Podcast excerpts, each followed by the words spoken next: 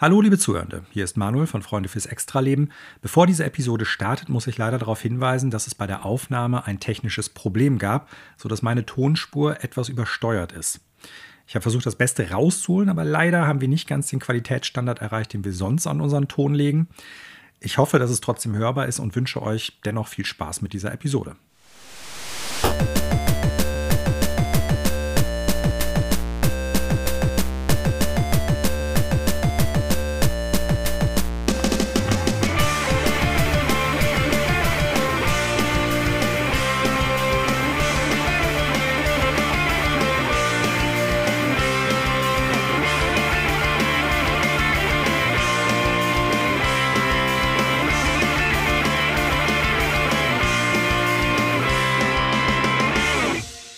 Herzlich willkommen zu Freunde fürs Extraleben, einem Podcast von Freunden für Freunde von Videospielen. Ich bin Daniel, ich begrüße alle Zuhörenden und ich begrüße mir gegenüber auf meinem iPad-Bildschirm zumindest, wie immer, den Manuel. Hallo Manuel. Moin, moin Daniel, schöne Grüße nach Köln. Schöne Grüße zurück nach Hörstel und nach längerer Zeit mal wieder. Es freut mich sehr, dass das auch kurzfristig geklappt hat. Hallo Basti, welcome back. Hallo Manuel, hallo Daniel, schöne Grüße Moin, nach Köln und Hörstel. Ja. Und wie ist das Wetter so in äh, Münster, Bastian? Sekunde. Beschissen.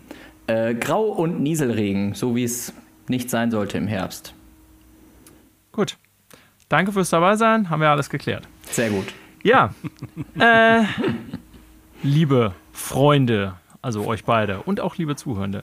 Äh, haben heute wieder einiges vor. Basti ist dabei und das heißt natürlich, Basti wird uns berichten, ähm, was er so spielt zurzeit. Und ich sage mal so, wir machen jetzt nicht einen kompletten Recap der letzten acht Monate deines Lebens. Nee, wann warst du das letzte Mal dabei? Vor drei oder so.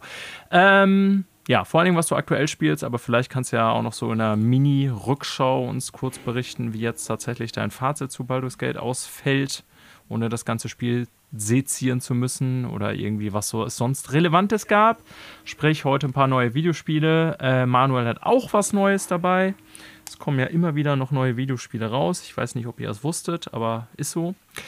Ja, wir werden heute natürlich aber auch über so ein paar Nachrichten sprechen. Äh, keine ganz großen Stories dabei, eher so viel Kleinmist, sage ich jetzt mal so. Ne? Es gab ein Nindy-Showcase, wie Manuel und ich das ja nach wie vor noch nennen, ähm, über das wir uns kurz unterhalten werden, ob da was Relevantes bei ist.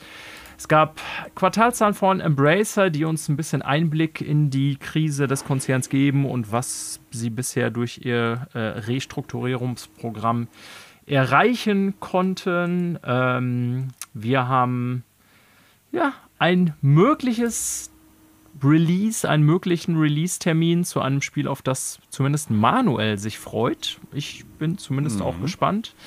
Äh, ein anderes Spiel, auch ein Rollenspiel, welches ein Remake erfahren sollte, ist vielleicht nicht mehr in Entwicklung. Und den üblichen Bla über Entlassung und Studio-Neugründung haben wir natürlich auch diese Woche wieder dabei. Vorab, meine lieben Freunde, Anfang Dezember, ich habe das genaue Datum gerade gar nicht mehr auf dem Schirm, sind die Game Awards. Vielleicht hat es jemand von euch im Kopf, sonst gucke ich eben schnell kurz nach. Ist es nicht irgendwie sowas wie 7. Dezember oder so? Ja. Ähm, wie auch immer. Seit letzter Woche sind die Nominierungen für die Game Awards diesen Jahres raus, also 2023. Die Oscar-Verleihung der Videospiele oder wie auch immer man soll es kann es so nennen. Weiß ich nicht, ob das jetzt ein. Also es wird immer mal wieder so genannt. Ich weiß gar nicht, ob der Vergleich äh, dem irgendwie gut tut, aber ja, so die, ich sag mal, international wichtigste Videospiel-Nominierungsveranstaltung. Äh, traditionell im Dezember. Ich habe gerade nachgeguckt, 8. Dezember, mitten in der Nacht nach deutscher Zeit, 1.30 Uhr, also ähm, in der Nacht von den 8. auf den 9. Dezember könnt ihr das live schauen oder eben dann entsprechend danach. Ja, ich habe mir gedacht, wie auch, ich glaube, die letzten zwei Jahre, wir reden mal darüber, was so nominiert wurde. Denn ich glaube, da sind wir drei uns einig, dass es ein extrem spannendes Jahr für Videospiele ist. Und äh, dementsprechend denke ich, lohnt es sich auch einmal kurz über so ein paar Nominierungen hinweg zu huschen. Also wohlgemerkt, ähm, Basti hat es gerade schon festgestellt vor Beginn des Podcasts wir werden jetzt nicht hier alle Nominierungen aufdröseln, weil es sind, boah, mal eben hier durchschmeißen, äh, über 30, 31 Kategorien, wenn ich das hier richtig sehe, die Gesamtauflistung. Aber so ein, zwei Sachen, die uns auffallen, natürlich wie immer Game of the Year, ob was fehlt und irgendwas anderes, was euch äh, in den Blick gefallen ist, äh, dachte ich, wäre mal lohnenswert hier zu thematisieren.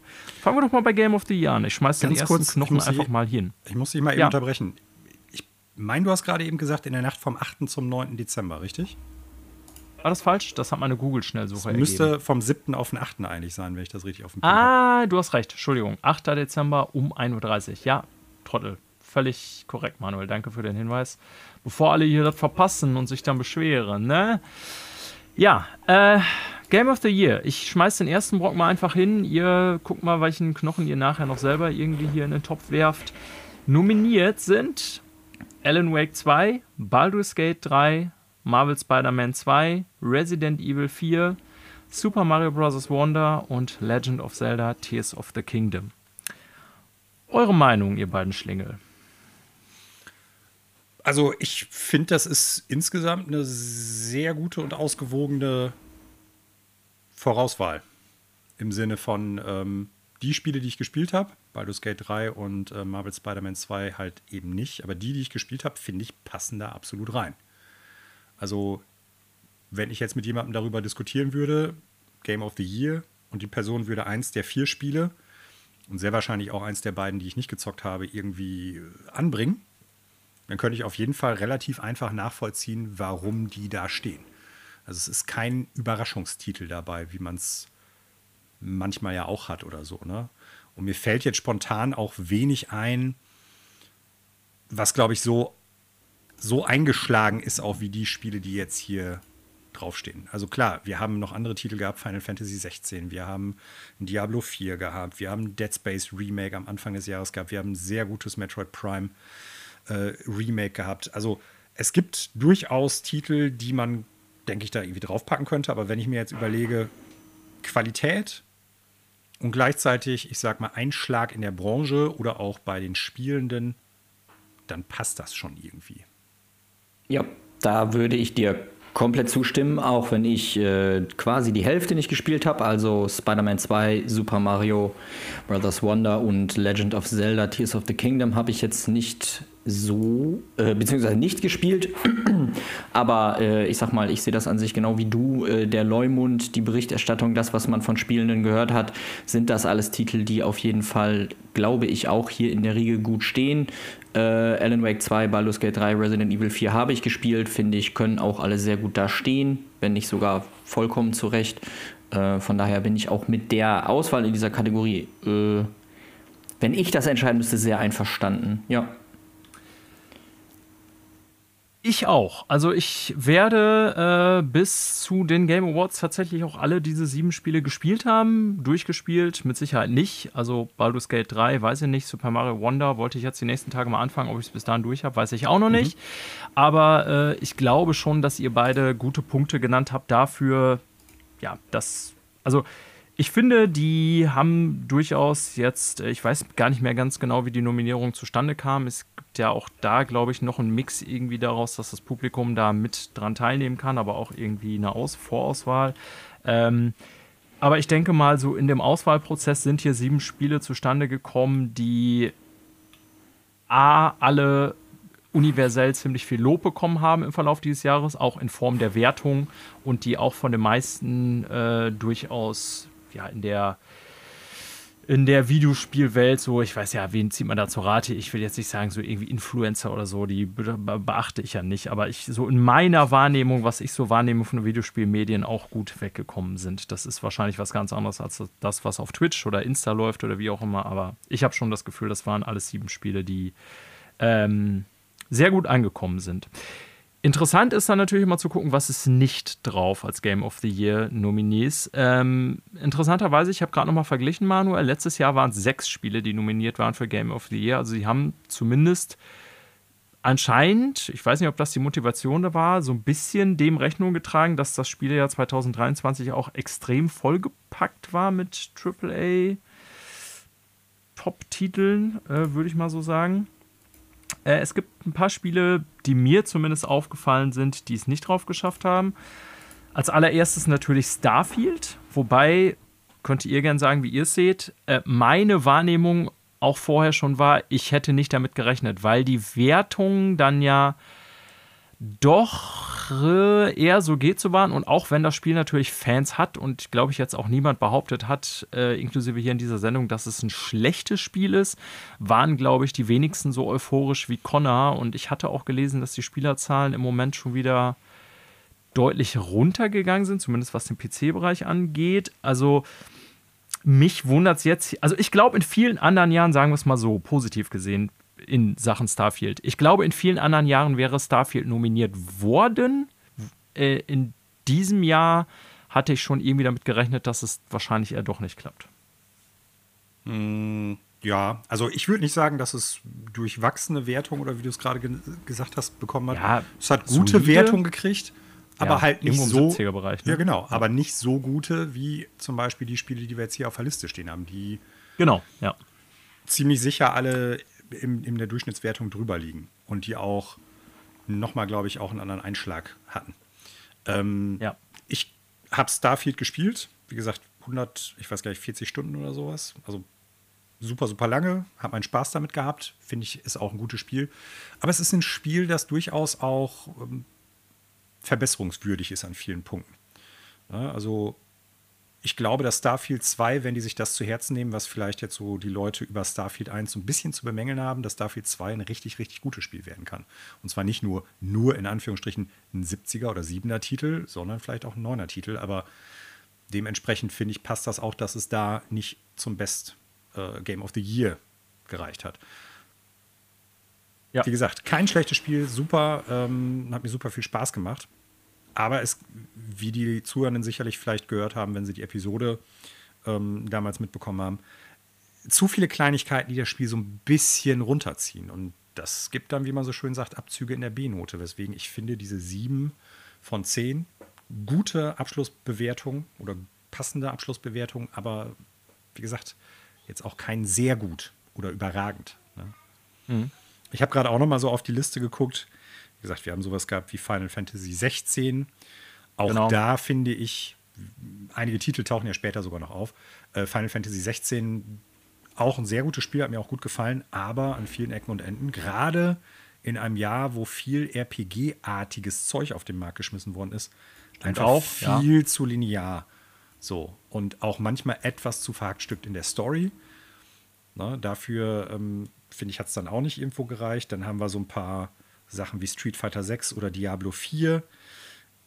Diablo 4 habe ich nicht gespielt. Hat ja durchaus Fans, auch wenn viele Leute sagen, das Endgame ist Hätte so ein bisschen. Hätte ich auch noch genannt hier Diablo 4, weil es ja auch ein bisschen sehr daneben, ne? Aber ähm, ja. auch da, der, der Einschlag von den ehemaligen Diablo-Titeln, vielleicht ist das im PC-Bereich anders, dann kann Basti gleich das, was dazu sagen, aber irgendwie nicht mehr so stark wie früher in der Marke. Und ich glaube, dementsprechend ist das dann auch schnell wieder aus dem allgemeinen Gedächtnis der Spielenden irgendwie verschwunden, könnte ich mir vorstellen. Weil wir halt echt nicht nur viele Spiele über das Jahr verteilt haben, sondern Stück an Stück an Stück an Stück an Stück, die rausgekommen sind. So dass ja. wir teilweise echt kaum noch hinterherkommen mit guten bis sehr guten Spielen. Und dann, wenn so viele sehr gute Spiele dabei sind, dann reicht halt auch manchmal gut nicht mehr aus ne? für Final Fantasy 6 oder äh, 16. Final Fantasy 6 wäre ein anderes Thema. Äh, oder wie gesagt, Starfield oder so. Ich habe gerade noch mal geguckt, so auf Switch. Ich glaube, da sind die großen Sachen im Prinzip sind da mit bei mit Super Mario Bros. Wonder, Legend of äh, Zelda, Tears of the Kingdom auch ganz klar. Ich habe eben schon Metroid Prime Remaster oder Remake gesagt. Super gutes Spiel ist natürlich die Frage, reicht es bei Remakes, Remastern? An anderen, zu anderen Zeiten haben wir bestimmte, in bestimmten Kategorien die schon dabei gehabt. Von daher könnte man vielleicht da auch nochmal irgendwie ein Argument für finden. Ja. Aber die, die beiden Titel, die hier draufstehen, sind schon somit das Beste, was dieses Jahr auf der Switch rausgekommen ist. Innerhalb ja. eines unfassbar starken Switch-Lineups. Und bei PlayStation, Xbox sieht es im Prinzip ähnlich aus. So. Ja, sehe ich ähnlich. Basti, von dir noch irgendwie Ergänzung oder irgendwas, was dir gefehlt hat? Oder hast du auch Diablo und Starfield und so weiter gespielt? Ja, also äh, meine persönlich, mein persönlicher Blick auf Starfield, äh, um da einmal anzufangen, ist da in der Hinsicht schwierig, denn ich habe das tatsächlich auch zu Release gekauft und das war ja, glaube ich, kurz nach Release von Baldur's Gate 3, wenn ich mich nicht irre. Dann habe ich da einmal kurz reingedaddelt und quasi das Tutorial und diese Intro-Mission äh, so ein bisschen vorangetrieben und dann war ich aber so von Baldur's Gate eingefangen, dass ich es liegen gelassen habe. Und seitdem, sage ich ganz ehrlich, äh, kann ich gleich auch noch mal ein bisschen mehr drauf eingehen bei Baldur's Gate 3. Danach war jetzt erstmal irgendwie so ein bisschen so eine äh, äh, Ebbe in der Spielmotivation. Emotionale Lehre. Ja, tatsächlich. Das kann man anders nicht sagen. Ähm, und deswegen habe ich Starfield tatsächlich seitdem nicht wieder angefasst, obwohl ich immer wieder drüber nachdenke, so, ey, das hast du noch vor der Brust und das wird auch richtig schlecht nicht sein. Aber genau wie Manuel gesagt hat, im, im, im, im Hinblick auf das äh, in diesem Jahr erschienene äh, Feld an Supertiteln wird es da wahrscheinlich schlicht nicht gereicht haben. Diablo 4 sehe ich da äh, also wird da auch aus guten Gründen, sage ich mal, hier nicht auftauchen. Klar, das ist auch ein gutes Spiel gewesen. Ich habe auch Spaß gehabt, das quasi die ersten Tage so äh, durchzugrinden. Und dann hatten sie irgendwie einen Patch gemacht, der alles kaputt gemacht hat. Da hatte ich dann keine Lust, danach wieder einzusteigen, als sie das alles wieder heile gemacht haben. Und ich glaube, da ist auch so ein bisschen der Fall. Und da kann ich ehrlicherweise aber auch nicht bewerten, wie das auf dem PC ist. Äh, ich glaube, da gibt es eine sehr solide, gute Fanbase, die das Ding auch richtig gut findet. Äh, auch wenn es natürlich über jeden Patch dann wieder Gemecker gibt und hin und her. Aber ich glaube, so ein bisschen der ähm, also auch der Sprung von Diablo 3, was ja auch noch jahrelang vorangepflegt wurde mit 1000 Patches und so weiter, was die Leute ja auch noch gezockt haben, der Sprung von da zu, von 3 zu 4, da vielleicht nicht groß genug gewesen, um da auch so einen Impact zu haben. Ne? So klar, die Die Hard Fans und viele, das haben ja auch super viele Leute gekauft, so, aber dann der Neuigkeiten-Effekt, der ebbte dann, glaube ich, da deutlich schneller ab als noch beim Diablo 3 so. Und ich glaube, deswegen ist das vielleicht ein Grund, weswegen es hier auf der Liste nicht ist. Und das finde ich auch einen sehr legitimen Grund. Äh, ansonsten würde ja, äh, keine Ahnung, wahrscheinlich jedes Mal das dämliche FIFA hier irgendwie äh, an Platz 1 stehen. So. Ja, es, es ist ja sogar. Äh, heißt nicht mehr FIFA, Basti Mensch. Ja, es ist doch, es weiß doch kein Mensch mehr, wie der Dreck da heißt. Aber wenn man das nachher in der, wir sehen ja nachher in der Sportskategorie, da ist es ja, glaube ich, wieder am Start. Ja. Und da behaupte ich jetzt schon mal voraus eilend zu dieser Kategorie, falls wir sie überhaupt anreißen. Ja, ja weil ansonsten sagen, in der also. Kategorie nichts passiert. So und ja, ja. ist es ja ist eine andere Diskussion, aber ich glaube, das sind Gründe, dass da so der Neuerungseffekt bei einem Diablo 4 äh, vielleicht nicht so groß war. Ähm, das wird seinen Impact gehabt haben, das werden viele Leute spielen und viele Leute gekauft haben und viel auch gut finden. Das ist auch kein schlechtes Spiel, aber ähm, wenn man sich dieses Line-up, was jetzt hier steht, anguckt, ist es vollkommen zu Recht meiner Meinung nach nicht dabei. Da gibt es andere Titel, die das viel mehr verdient haben und die auch hier drin sind. So. Ja. Ja, äh, Manuel hat es vorhin schon gesagt. Ähm, ich glaube auch, gerade bei Game of the Year muss man so ein bisschen schauen, dass man breit aufgestellt ist, sprich nicht fünf RPGs irgendwie da abbildet. Ist natürlich, letztendlich soll es ja das beste Spiel werden, wer äh, nominiert werden. Also wer auch, ne, ist natürlich letztendlich nur ist ja nicht objektiv, aber wie auch immer. Ähm, da könnte man jetzt sagen, ja, wenn die fünf RPGs irgendwie die besten Spiele des Jahres wären, dann sind halt nur fünf RPGs nominiert. Aber das Jahr war ja tatsächlich sehr breit aufgestellt, auch in unterschiedlichen Spielen, die sehr gut waren. Und ich denke, dass Manuel vorhin, was Manuel schon betont hatte, dann macht es vielleicht Sinn, dass einfach andere RPGs besser waren, zum Beispiel als Starfield. Das muss man ja auch ganz klar sagen. Ne? Und ähm, ja, in, insofern denke ich auch mit so den Debatten Remake, Remaster, Resident Evil 4 hat man mit reingenommen. Ähm, ist mit Sicherheit auch mehr Remake als jetzt Metroid Prime, was ja tatsächlich eher ein Remaster ist. Und äh, finde ich, haben die insgesamt schon ganz gut gemacht. Und äh, für mich, soweit war es das eigentlich auch mit Kategorien, weil auch aus Zeitgründen werde ich jetzt hier nicht noch auf 3000 Sachen eingehen.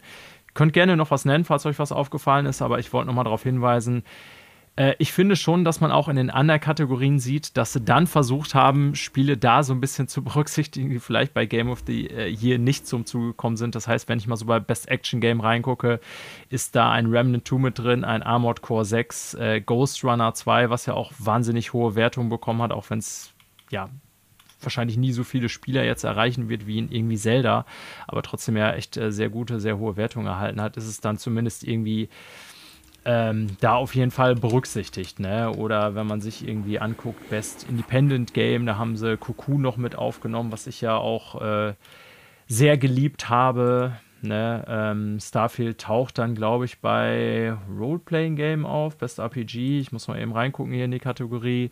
Also sie haben es zumindest in irgendeiner Form berücksichtigt. Genau, äh, da taucht Starfield dann auch auf mit noch Sea of Stars und Final Fantasy 16. Also so rein von den Nominierungen her äh, würde ich sagen, hat man da wirklich versucht, diesem wirklich krassen Jahr einigermaßen gerecht zu werden, würde ich schon so sagen.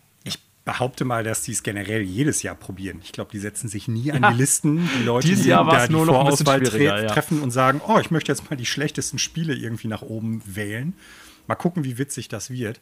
Äh, ich habe trotzdem noch einige Gedanken zu einigen äh, Kategorien. Ja.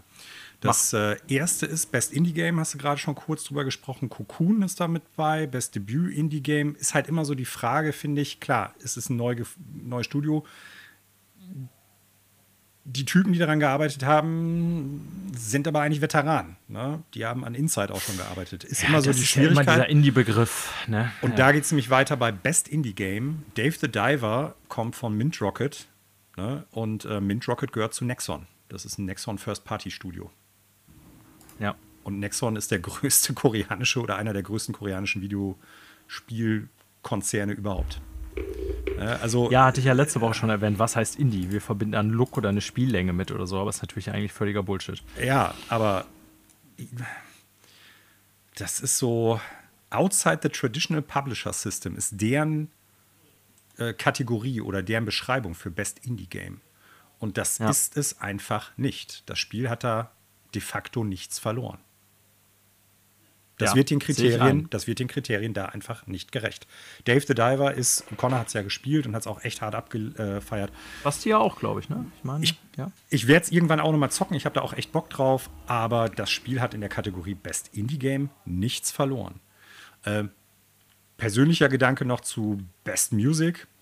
Ähm, Starfield, was weiß ich, wird vermutlich nicht in der Kategorie Bestes Rollenspiel gewinnen. Sagen wir mal ehrlich, da wissen wir, da, das ist die sicherste Kategorie, wo man drauf Für wetten Baldur's kann. Gate. Das wird Baldur's Gate 3. Das ist wohl so. Und auch Best Game gehört Starfield natürlich nicht rein, habe ich eben schon gesagt, weswegen ich das denke. Aber ich muss ganz ehrlich sagen, also äh, Best Music, Best Score hätte das Spiel auf jeden Fall reingemusst. Der Soundtrack ist phänomenal. Und ich kenne die Soundtracks mal abgesehen von Baldur's Gate 3, äh, das auch nominiert worden ist, von den anderen Spielen auf jeden Fall. Und da muss ich ganz klar sagen, äh, hätte ich kein Problem mit, Alan Wake 2, Final Fantasy 16, Hi-Fi Rush oder The Legend of Zelda Tears of the Kingdom für rauszuschmeißen, aus mehreren Gründen. Erstens, weil der Soundtrack wirklich unfassbar gut geschrieben ist, unfassbar gut auch in der Aufnahme ist. Also der ist einfach auch ganz, ganz, ganz fantastisch abgemischt. Der macht Spaß innerhalb des Spiels, innerhalb der Spielwelt. Der macht Spaß abseits des Spiels, den kann man da auch gut hören. Und äh, ich muss ganz ehrlich sagen, ich finde es so ein bisschen schade, weil gerade The Legend of Zelda Tears of the Kingdom hat ziemlich viel recycelte Musik aus Breath of the Wild mit drin. Da sind ein paar echt gute Tracks dabei, keine Frage, auch von den neuen. Aber es ist auch viel, ge- weiß ich nicht, so, so ambient geklimper, was zum Beispiel Starfield viel besser hinbekommt. Äh, Alan Wake 2 kann ich jetzt aus Spoilergründen nicht drüber, drüber sprechen, warum ich denke, also aus Story-Spoiler-Gründen drüber sprechen, warum ich denke, warum das da drin ist. Aber das ist mir zu wenig, das an dieser mehr oder weniger einen Sache festzumachen. Da bin ich hundertprozentig von überzeugt, dass die Leute im Endeffekt gesagt haben, jo, das ist der Punkt. Weil die restliche Musik ist gut, keine Frage. Aber wenn ich das dann so im Vergleich sehen würde, ist der Starfield-Soundtrack auf einem anderen Level. Nicht zuletzt, weil bei allen drei Spielen abseits von Baldur's Gate 3, wo ich den Soundtrack nicht kenne, einfach eine Masse an guten Tracks dabei ist. Selbst The Legend Ja. of Zelda, Zelda Tears of the Kingdom ist vergleichsweise dünn, will ich nicht sagen, aber hat nicht so viele Qualität, also nicht so viele Tracks. Die, die da sind, sind gut. Aber auch insgesamt Quantität und Qualität übersteigt meines Erachtens nach Starfield alle Spiele. Hi-Fi Rush, äh, License Soundtrack ist immer schwierig, finde ich. Habe ich damals schon gesagt, als wir über Guardians of the Galaxy gesprochen haben. Ich wollte sagen, das ist jedes Jahr unser Problem. Ne? Ich meine, die haben die Kategorie mittlerweile ja auch genannt Best Score and Music. Aber so, wir stören uns ja jedes Jahr daran, dass so Eigenkreationen gemischt werden mit lizenzierten Tracks hier. Und das lässt sich auch leider nicht aufheben. Ja. Ja. Ja. Ich kann vielleicht noch ein, ein, zwei Takte zu Baldur's Gate 3 Soundtrack sagen, weil der jetzt ja so gesehen dann hier noch keine Beachtung gefunden hat in der Hinsicht. Also ich habe ihn äh, im Spiel äußerst positiv wahrgenommen, habe ihn mir auch quasi extern über Streaming-Plattformen nochmal so reingezogen und warte sehnsüchtigst auf eine Vinyl-Veröffentlichung von Larian, um mir ihn zu kaufen. Die steht allerdings, glaube ich, noch nicht im Raum. Ähm, zumindest habe ich darüber noch nichts gefunden.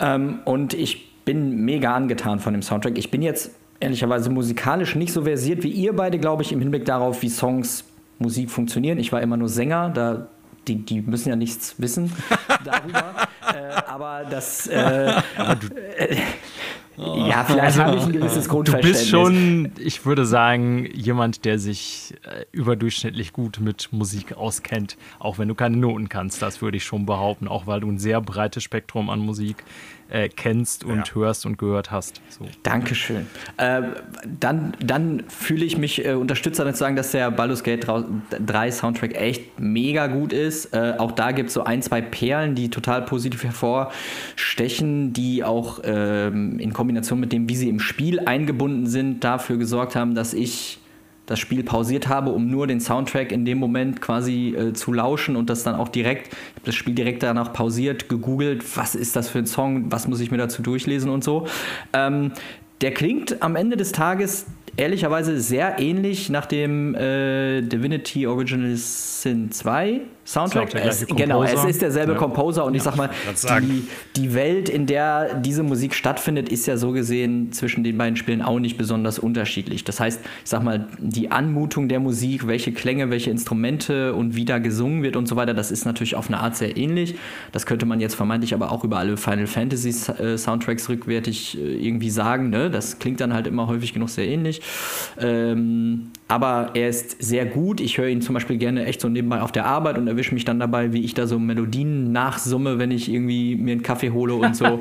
das finde ich immer ein sehr gutes Geil. Zeichen, weil mir ja. das ehrlicherweise bei Videogame-Soundtracks sonst tatsächlich nur bei ganz wenigen Spielen passiert. Deswegen, also aus meiner Warte, und ich bin bei Baldur's Gate ganz, ganz, ganz, ganz sicher nicht mehr neutral, ähm, möchte ich aber sagen, der Soundtrack ist sehr, sehr, sehr gut und hat seinen Platz hier auf jeden Fall verdient.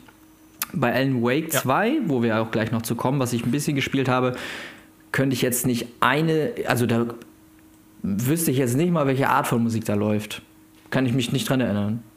Ich so, als mal könnte Vergleich. nur die, die Band-Tracks äh, nennen. Oh ja, äh, okay. Ähm, Guards of Odin, scheiße, wie heißen die noch? Gods, die Guards of Asgard. Ja, genau. Guards of Asgard. Guards of Asgard. Was ja, ich weiß nicht, ob das bewusst ist. Old Gods, Old Gods of Asgard, danke.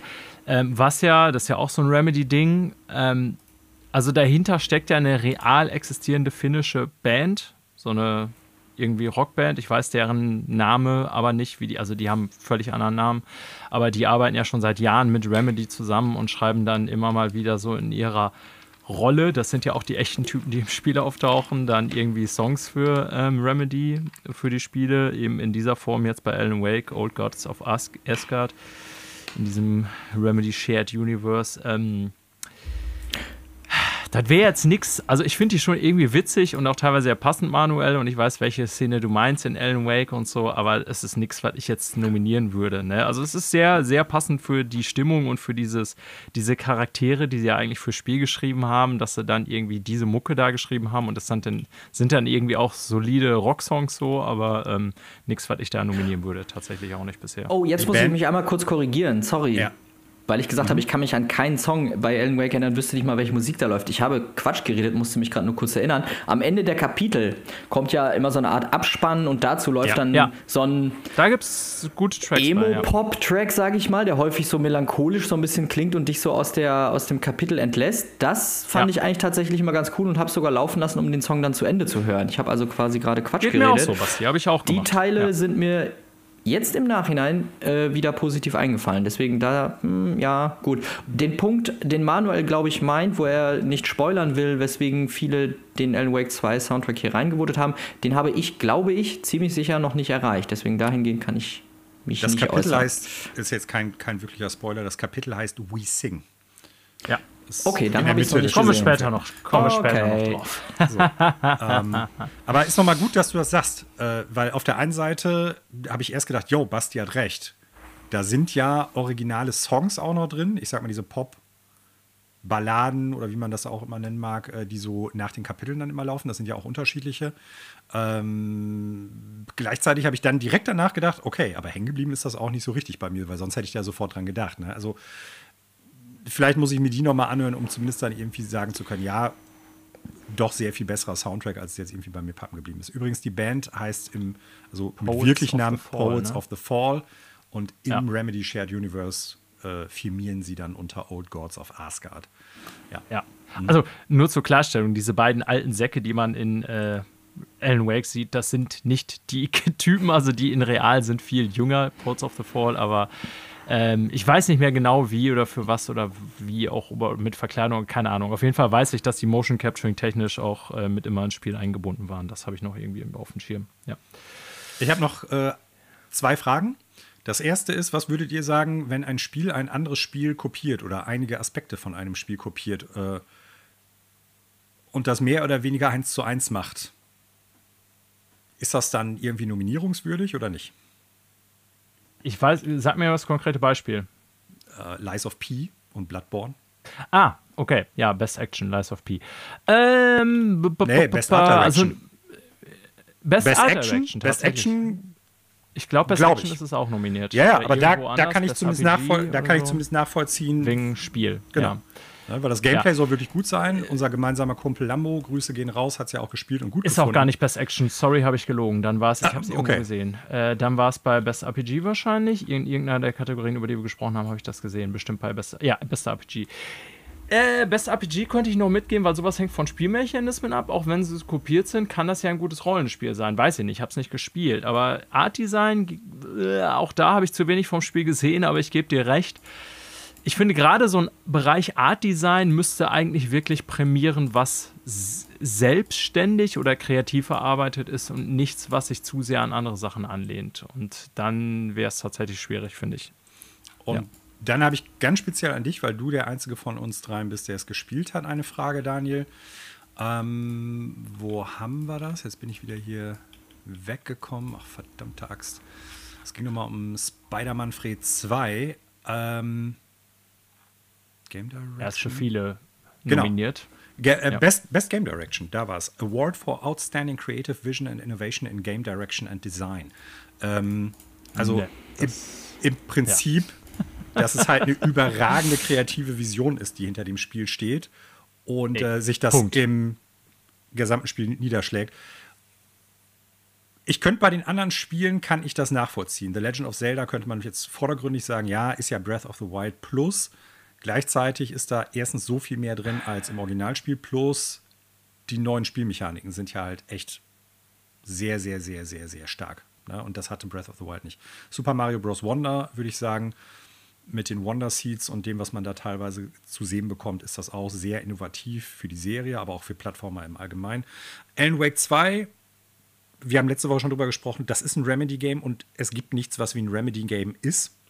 Von der kreativen Vision her, das finde ich passt da auch rein. Baldur's Gate 3 einfach durch die schiere Bandbreite an Möglichkeiten innerhalb des Spiels, die ihresgleichen sucht. Aber gerade Marvel Spider-Man 2, so gut das Spiel mit Sicherheit auch ist und so berechtigt die sehr hohen Wertungen auch sind, habe ich so, als Mensch, der es noch nicht gespielt hat, muss ich nochmal sagen, den Eindruck, das ist jetzt quasi der dritte Teil der Serie, die im Prinzip immer gleich bleibt. Und jetzt haben wir einen Wingsuit, wo ich dann denke, wie ist das wohl für jemanden, der das. Spiel gespielt hat, Daniel? Ja, also äh, es ist ja immer die Frage, was meine ich damit Best Game Direction? So wie es hier beschrieben ist, Outstanding Creative Vision, no, auf gar keinen Fall. Ich habe die Stärken von Spider-Man hier gepriesen, habe auch eine hohe Wertung vergeben und ist ein super Spiel, aber ich habe auch da schon wie alle Insomniac-Spiele gesagt, ähm, macht es wirklich nichts, was besonders aufregend ist oder was man so noch nie gesehen hat, nämlich genau das Gegenteil im Grunde. Das, was es macht, macht es einfach auf technisch sehr hohem Niveau. Wenn die Kategorie jetzt anders genannt wäre, irgendwie im Sinne von Game Production, dann würde ich das anders sehen, ähm, weil, ich hatte ja schon gesagt, ich finde es eine beeindruckende Fähigkeit von Insomniac, in welcher Frequenz die wie hochqualitative Spiele raushauen. Ne? Und auch das, finde ich, ist ja wirklich eine krasse Eigenschaft. Das heißt, irgendwo im Studio muss die Arbeit offensichtlich sehr gut äh, koordiniert sein oder sehr gut untereinander irgendwie die Abläufe da ähm, eingespielt sein. Äh, bei der Beschreibung, wie hier jetzt steht, Game Direction awarded for Outstanding Creative Vision and Innovation, ist es natürlich aber Quatsch. Da gehört das da nicht rein. Mhm. Ja. Dann äh, zwei, drei kleine Meldungen. Wir sind ja immer noch im Vorgelaber. Warte, Jetzt eine halbe Stunde. Ich will noch über die Kategorie so, ah. Best E-Sports Coach reden. Ah ja, stimmt, du hast es ja. Nein, natürlich nicht. Es war ein ich Gag, dachte, aber du, ich wollte ich dachte, einmal kurz. Du wolltest wirklich noch auf Sports eingehen. Nein, Best bitte nicht. E-Sports Team, bitte Best nicht. E-Sports Coach, Alter, das hatte ich noch gar nicht gesehen. Nein, also da sind. Oh, deswegen, ich komme da gerade drauf, weil ich, ich habe ja selber abgestimmt. Und ah, ja, äh, ich war, also man muss sich für die Abstimmung anmelden über einen Google-Account oder Facebook-Account, whatever, äh, was ja auch so ein bisschen nachvollziehbar ist, damit das irgendwie nicht äh, in irgendwelche Richtungen gedrückt wird ähm, und beeinflusst wird. Ähm, alles nachvollziehbar. Was ich dann aber interessant fand, ich kann kein, oder ich hab's, ich, zumindest habe ich es nicht gerallt, ich konnte keine Kategorie skippen. Das, ah, und das fand ich irgendwie total schräg, weil ich natürlich irgendwie bei Best Mobile Game gedacht habe, Alter, ich kenne nichts von diesem, sorry, von diesem Mist. Und ich kenne auch, ich kenne auch kein E-Sports-Team, geschweige denn irgendeinen E-Sports-Sportler, geschweige denn einen Coach oder ein Event. what the hell? Ich kenne auch keinen Content Creator of the Year. So, ich habe nichts gegen Content Creator. Ich habe auch so ein paar YouTube-Lieblinge, wo ich mir alles so reinziehe. Aber ich kannte da bei ganz vielen Sachen wirklich gar nichts. Und wurde aber gezwungen, eine Stimme abzugeben, damit ich irgendwann mal wieder bei einer Kategorie lande, wo ich vielleicht eine Meinung zu habe. Und das fand ich irgendwie ganz schön dull. Ich weiß nicht, man hätte doch einfach sagen Skip und dann wird die Stimme halt nicht gezählt. Also entweder war ich zu doof, das zu machen, oder es wurde irgendwie auf meinem Handy, wo ich es gemacht habe, nicht vernünftig dargestellt. Aber das ist doch irgendwie schräg, oder? Also ich werde ja gezwungen, eine Stimme für irgendwas abzugeben, was ich. Weißt du, da musste ich so total äh, naiv nach, ja. nach Sympathie bestimmen. So, ja, Best Fighting Game, so, ja, ich habe, ich, keine Ahnung, ich spiele die nicht. Äh, und dann musste ich zwischen God of Rock, Mortal Kombat 1, Nickelodeon All-Star Brawl 2, Pocket Bravery und Street Fighter 6 entscheiden. Ja, ich habe dann Mortal Kombat 1 gewählt, weil Mortal Kombat für mich war immer die coolere Serie. Ich habe keine Ahnung, ob Mortal Kombat 1 gut ist. Ich habe da einfach nur nach so blöder Sympathie entschieden, was ja die ganze Abstimmung im Kleinen natürlich irgendwie beeinflusst und gar nicht so sein sollte, oder? Ist doch irgendwie käsig, dass man das nicht skippen kann, oder? Also. Ich würde jetzt ja, sagen, das ja. Verzehrt das Ergebnis natürlich irgendwie schon, ne? Aber ja, also äh, halte ich für dumm. Äh, fairerweise, jetzt gar nicht um irgendwie die Ehre der Game Awards oder Jeff Keighley zu retten oder so, solange es irgendwie ähm, Award Verleihung gab, gab es auch immer Debatten darüber, wie die verliehen werden. Ne? Also auch die Oscars sind von diesen Debatten gerade in den letzten Jahren ja nicht verschont geblieben. Aber ja, das ist natürlich Käse, weil du stimmst dann für was ab äh, und verteilst so ein random Vote, obwohl du gar keine Ahnung davon ja. hast. Falls ich jetzt hier Quatsch rede, dann sollen Zuhörende mich gerne korrigieren. Äh, vielleicht habe ich da einfach den Skip-Button übersehen oder er wurde nicht ordentlich angezeigt oder whatever. Will das jetzt hier nicht äh, ausschließen, dass ich da einen Nutzerfehler gemacht habe. Aber das ist mir noch so eingefallen. Spätestens nämlich bei Best Esports Athlete, Best Esports Team, Best Esports Coach und Best Esports Event habe ich abgeschnallt. aber, gut, äh, offensichtlich ja. gibt es Leute, die das interessiert, von daher alles fein, nur für mich war es dann echt ein bisschen schräg. Aber gut, das ja. wollte ich nur noch einmal anhängen äh, zur Nominierung der Game Awards. Ja. Verständlich, danke für den Hinweis. Ja, äh, zwei, drei Sachen vorab. Wir sind ja immer noch im Vorgeplänkel. Ähm, tief in der Sendung der Hinweis natürlich wie immer, äh, wenn euch bestimmte Sachen interessieren, äh, gerne hin und her spulen, in die Liner Notes gucken, was da steht, wo was geblabert wird oder bei YouTube einfach die Kapitel anwählen, dann ist es easy. Ähm, nichtsdestotrotz, Basti hat vorhin was gesagt von Baldur's Gate, äh, den Soundtrack im Larian Shop bestellen. Äh, was ihr seit letzter Woche im Larian Shop bestellen könnt, nicht den Soundtrack, ist tatsächlich eine äh, physische Version von Baldur's Gate 3. Äh, Larian. Die aber schon ja, länger ja, vorbestellbar ist. Du meinst die Deluxe Edition? Ja, genau, die Deluxe Edition jetzt auch für den europäischen Markt. Es gab ja schon über diverse Shops äh, die Importversion aus Asien, die man auch bestellen konnte, schon seit Release des Games. Aber es gibt jetzt auch in Nordamerika und Europa eine offizielle äh, Deluxe Edition. Ähm, ja, für die bisher gängigen Plattformen und kostet 80 Euro, enthält aber nicht nur das Spiel auf mehreren Discs, sondern auch Soundtrack auf Disc noch dabei, eine Karte ist dabei, äh, die, die, digitalen, äh, ich weiß gar nicht, ob das Deluxe Edition oder Vorbesteller-Items waren oder wie auch immer, sind auch mit dabei. Also ist eigentlich, finde ich, ein ganz rundes Paket. Äh, muss ich sagen, auch für den Preis gerechtfertigt, so als physische Version, ist schon eine dicke physische Version. Einzige Wermutstropfen für mich, damals bisher exklusiv nur über den Larian Shop bestellen konnte, war so, dass ich dachte, 20 Euro Porto-Kosten sind doch schon äh, sehr üppig. Ne? Also ich weiß nicht, von wo die das schicken. Manuel hat die Vermutung gestellt, muss ja aus Baldur's Gate, also von Baldur's Gate aus losgeschickt werden. Daher ist es wahrscheinlich so teuer. Aber ja, also das war so, hatte Connor ja auch im äh, Chat bei uns festgestellt, irgendwie äh, sehr faire, ähm, also preisfair für das Spiel an sich, für die Verpackung, aber ja. 20 Euro Porto ein bisschen frech. Aber nochmal hier so der Hinweis für alle Interessierten, dass ihr eine fette Deluxe Physical Version von dem Game bestellen könnt, wenn ihr dann wollt als Fans. Ich hab's gekauft. Dito. Ich habe vorbestellt, ja, tatsächlich. Ich bin, so. also ich äh, habe. Ich meine, macht ja auch Sinn. Gerade wenn man so ein Spiel so liebt, dann ja. warum nicht? Das ist ja so ein Collector-Item. Genau, deswegen, so, da habe ne? ich mich auch drüber gefreut. Die Box sieht ja sehr gut aus. Tatsächlich, ich gebe ganz offen zu, ich habe mich so drauf gefreut, dass ich beim Bestellen diese 20 Euro Versandkosten gar nicht gesehen habe und war gerade so, Moment mal, was? Habe gerade die Bestellbestätigung nachgelesen. Du hast vollkommen recht. Das kommt äh, ganz weit von der Schwertküste rüber. Ähm, und ich habe auch echt überlegt, weil ich dachte, ich kaufe das Spiel dann jetzt gerade, kein Witz, das dritte Mal. Ich habe das einmal damals im Early Access gekauft, dann habe ich es einem, einem lieben Bekannten und Freund von uns, dem Christian, gegiftet über Steam, weil ich unbedingt wollte, dass er auch süchtig wird, so wie ich. Und jetzt habe ich gedacht, ja, diese De Physical Deluxe Edition äh, irgendwie also ich habe es damals, glaube ich, ja auch im, im, in diesem Early Access, als es ganz am Anfang kam, da war das ja auch, glaube ich, eher noch so bei 50 Euro oder so. Ähm, habe ich jetzt gedacht, ich habe da so viele Stunden reingesteckt, das, da kann ich denen noch mal ein bisschen Geld dafür geben. So, das finde ich dann fein. Ich kriege auch ein cooles Produkt darüber zurück. Deswegen habe ich mich da noch mal breitschlagen lassen und war sogar so hyped, dass ich die Versandkosten übersehen habe. Nur einziger Wermutstropfen, Larian, wenn ihr mithört, bitte den Soundtrack noch auf Vinyl rausbringen. Das steht noch aus.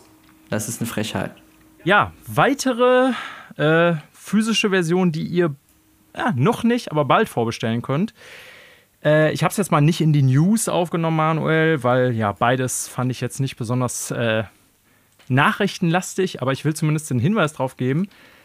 Es gab lange Gerüchte, es ist offiziell, Last of Us 2, ersten Teil gibt es ja schon für PS5, wird äh, für PS5 remastered und ihr könnt es bald vorbestellen. Noch glaube ich nicht offiziell, wenn ich das richtig sehe. Wahnsinn. ja, also Sony fährt ja eine Politik, dass sie ihre äh, ganzen Exklusivtitel quasi schon Nintendo-Style, also die First-Party-Titel, eigentlich jetzt mittlerweile auch von PS4 auf PS5 transferieren anscheinend. Ähm, ich denke, das hat irgendwie auch mit der Serie zu tun, dass Last of Us jetzt so erfolgreich als Serie irgendwie schon den ersten Teil, die für PS5 rausgebracht haben, sich dann gedacht haben, wir remastern auch nochmal den zweiten. Ähm, also ich, ich, behaupte schon, natürlich kann das technisch besser laufen. Ne? Ähm, Im Sinne von, es ist ja schon im Kern ein PS4-Spiel und man kann dann irgendwie natürlich auf PS5 ein geileres Spiel noch draus machen, so aus technischer Hinsicht, obwohl das ja damals schon wirklich Bombe aussah. Ähm, ich habe ja aber schon bei dem Last of Us 1 Remake hinterfragt, ja, muss das jetzt sein? Ne? Also zumindest muss man denen ja den Punkt geben, die technischen Analysen haben ja gezeigt, ich habe es nicht gespielt auf PS5, aber die technischen Analysen der Kollegen von Digital Foundry und so haben ja gezeigt, dass man tatsächlich da schon hingegangen ist beim ersten Teil und auch wirklich, äh, vieles so von neu aufgemacht hat, was sie so die Grafikassets angeht und nicht einfach nur irgendwie einen Schärfefilter drüber gelegt hat, sage ich mal. Ähm, bei 2, was ja deutlich später kam, kann ich das jetzt noch nicht bewähren. Das heißt ja bewusst Remaster, kriegt aber dann wohl noch einen neuen Survival-Mode irgendwie dazu gepackt. Also, ich glaube, wir sind nicht die Zielgruppe, sage ich mal so, die Leute, die das damals gespielt haben und die es auf PS4 haben. Ähm, es ist, hätte für mich keine neue physische äh, PS5 Originalversion gebraucht. Ich verstehe aber auch aus Verkaufsgründen, warum Sony sowas macht. Ne, Last of Us ist jetzt spätestens jetzt eine große Marke, irgendwie Cross-Media-Marke und da will man das wahrscheinlich beides auf seiner aktuellen Plattform haben. Nur das als Hinweis. Wer übrigens die PS4-Version hat, kann den ganzen Schmuh für 10 Euro oder 10 Dollar aufwerten. Dann kriegt man halt ja neue Spielmodi dazu äh, und die äh, toll laufende, technisch bessere Version im Januar soll es dann soweit sein, falls ihr interessiert seid. Vielleicht gibt es ja nächstes Jahr bei den Game Awards eine neue Kategorie Most Remade Ported Game Ever. Und Alter, wer soll an Skyrim vorbeikommen? Ja, Jedes Jahr könnte nur Skyrim. 5, äh, ich wollte gerade sagen, GTA 5, Skyrim. Skyrim. Ja. Super Mario Bros., das Originale. Ja. Ja, vielleicht okay, es gibt vielleicht doch noch ein paar Kandidaten, aber ich denke da immer direkt an Skyrim.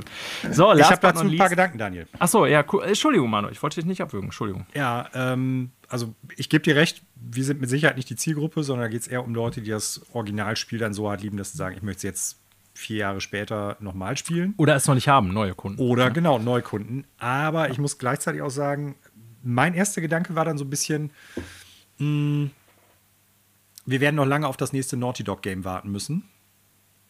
Das, ja, ist richtig. Das ist so ja. der, der eine Aspekt, ne? zusammen mit dieser, äh, der Multiplayer-Titel Last of Us Factions, wie er so im Internet so genannt wird, ist ja ein bisschen auf Eis gelegt worden. Woran arbeiten die Leute da aktuell gerade? Und wenn das so der nächste Titel ist, nach dem letzten Remake, Schrägstrich Remaster, dann glaube ich, es kann das auch so ein bisschen so ein Lückenfüller sein um entweder die Zeit zu überbrücken, bis dann halt das nächste Naughty Dog Game rauskommt, von dem ich dann glaube, dann dauert es vielleicht noch zwei Jahre. Und oder das ist so ein bisschen, um die Marke dann auch zwischenzeitlich frisch zu halten, bis die nächste Staffel der Serie kommt, beziehungsweise bis das nächste Spiel von Naughty Dog kommt. Und ich, wenn ich jetzt gerade irgendwie drauf wetten müsste, würde ich sagen, ja, das nächste Spiel, was die machen, ist Last of Us 3. Weil die haben dann die Möglichkeit im Prinzip, das ganze Zeug, was die jetzt für Last of Us Factions entwickelt haben, irgendwie wieder zu benutzen, weiter zu benutzen für ein vermutlich Singleplayer oder vielleicht wird es dann auch mal ein Koop-Spiel werden in dem Kontext. Ähm, deshalb gehe ich stark davon aus, dass es ein Last of Us 3 sein wird und kein Uncharted 5, keine andere neue Marke oder sowas. Aber das ist Vermutung und ich denke, in zwei Jahren werden wir spätestens wissen. Gebe ich dir recht. Ich, und ich fände es schade, muss äh, ich sagen. Aber gut ich hätte es ja fast äh, schlau gefunden. Äh, also ich erwarte ein neues Last of Us. Ich würde mir von Naughty Dog auch was lieber was Neues wünschen. Verstehe aber, dass sie es irgendwie machen. Äh, das ist ja heutzutage so, dass man gerade die großen IPs nicht so schnell aufgeben will, um da die finanzielle Sicherheit zu haben und so weiter und so fort, ob der teuren Produktion. Ich hoffe aber, dass sie danach wirklich mal was Neues machen, äh, in welcher Form auch immer, weil ja, ähm, das nächste Uncharted soll ja offensichtlich woanders in Entwicklung sein mit deren Assistenz, aber ich gehe auch eher davon aus, dass das nächste Naughty Dog-Ding äh, Kern Naughty Dog Last of Us 3 sein wird. Ich hätte ja, wenn die schon jetzt zwei nochmal neu rausbringen, hätte ich ja gesagt, sollen die, mein letzter Gedanke dazu, den Multiplayer-Aspekt, den sie ja damals rausgenommen haben bei zwei, um daraus ein separates Spiel zu machen, sprich das lange gerüchteweise vorhandene Last of Us Factions, ich finde ja, wenn sie schlau gewesen wären, hätten sie jetzt einfach gesagt, ey, pass auf, wir haben da Probleme mit, alleine auf eigenen Beinen steht das Ding vielleicht nicht, lass uns das jetzt in der neuen Version einfach dazu packen und als geilstes Add-on irgendwie für die Leute, dann können wir zumindest diesen, äh, diesen ich sag mal, Rohrkrepierer, den wir da offentlich irgendwie äh, offensichtlich haben. Also Rohrkrepierer meine ich jetzt gar nicht. Ich glaube nicht, dass das schlecht ist. Ich kann mir nicht vorstellen bei Naughty Dog, dass sie da jetzt was Beschissenes irgendwie gemacht haben. Aber die Frage scheint ja eher zu sein, kann es als Live-Service-Game auf eigenen Beinen stehen, ja oder nein? Und da hätte ich jetzt ja an deren Stelle die Chance genutzt und das einfach dazu gepackt und gesagt, ey, damals konnten wir das nicht, jetzt habt ihr das Riesenteil dazu, kauft das alle nochmal. Aber was weiß ich schon. Also, keine Ahnung. So, Letzte Meldung. Basti ist weg, zumindest auf dem Bildschirm. Ich hoffe, er ist noch da. Da ist er wieder. Ähm, PlayStation Portal kam letzte Woche raus. Ähm, die Remote Play äh, Hardware, so muss ich es glaube ich nennen, von Sony. Komplett ausverkauft überall. Ich weiß nicht, ob du es mitgekriegt hast, Manuel. Äh, mhm. Bisschen crazy. Ähm, wird jetzt schon auf Ebay, ich ja. meine, ob es die Leute kaufen zu den Preisen, weiß ich nicht, aber wird auf jeden Fall schon zu guten Scalper-Preisen bei Ebay angeboten. Sony hat ja irgendwie die letzten zwei, drei Jahre echt eine Menge Hardware rausgeschmissen, so von DualSense Edge über PSVR 2 und diverse Headsets und kommen jetzt auch noch neue Headsets und so weiter. Ähm, ich weiß nie, was die Produktionskapazitäten da so sind, also was sie von welcher Zusatzhardware in welcher Menge produziert haben. Alle waren aber eigentlich verfügbar und dass gerade das Ding hier, vielleicht haben die auch nur so wenig gemacht, weiß ich nicht, aber dass gerade das Ding so einen Nerv trifft. Ich meine, ich bin ja jemanden, den das interessiert als Nutzung und ich gebe auch zu, ich konnte nicht widerstehen, aber dass gerade das Ding so durchschlägt, ähm, hätte ich nicht gedacht, dass das irgendwie ausverkauft ist.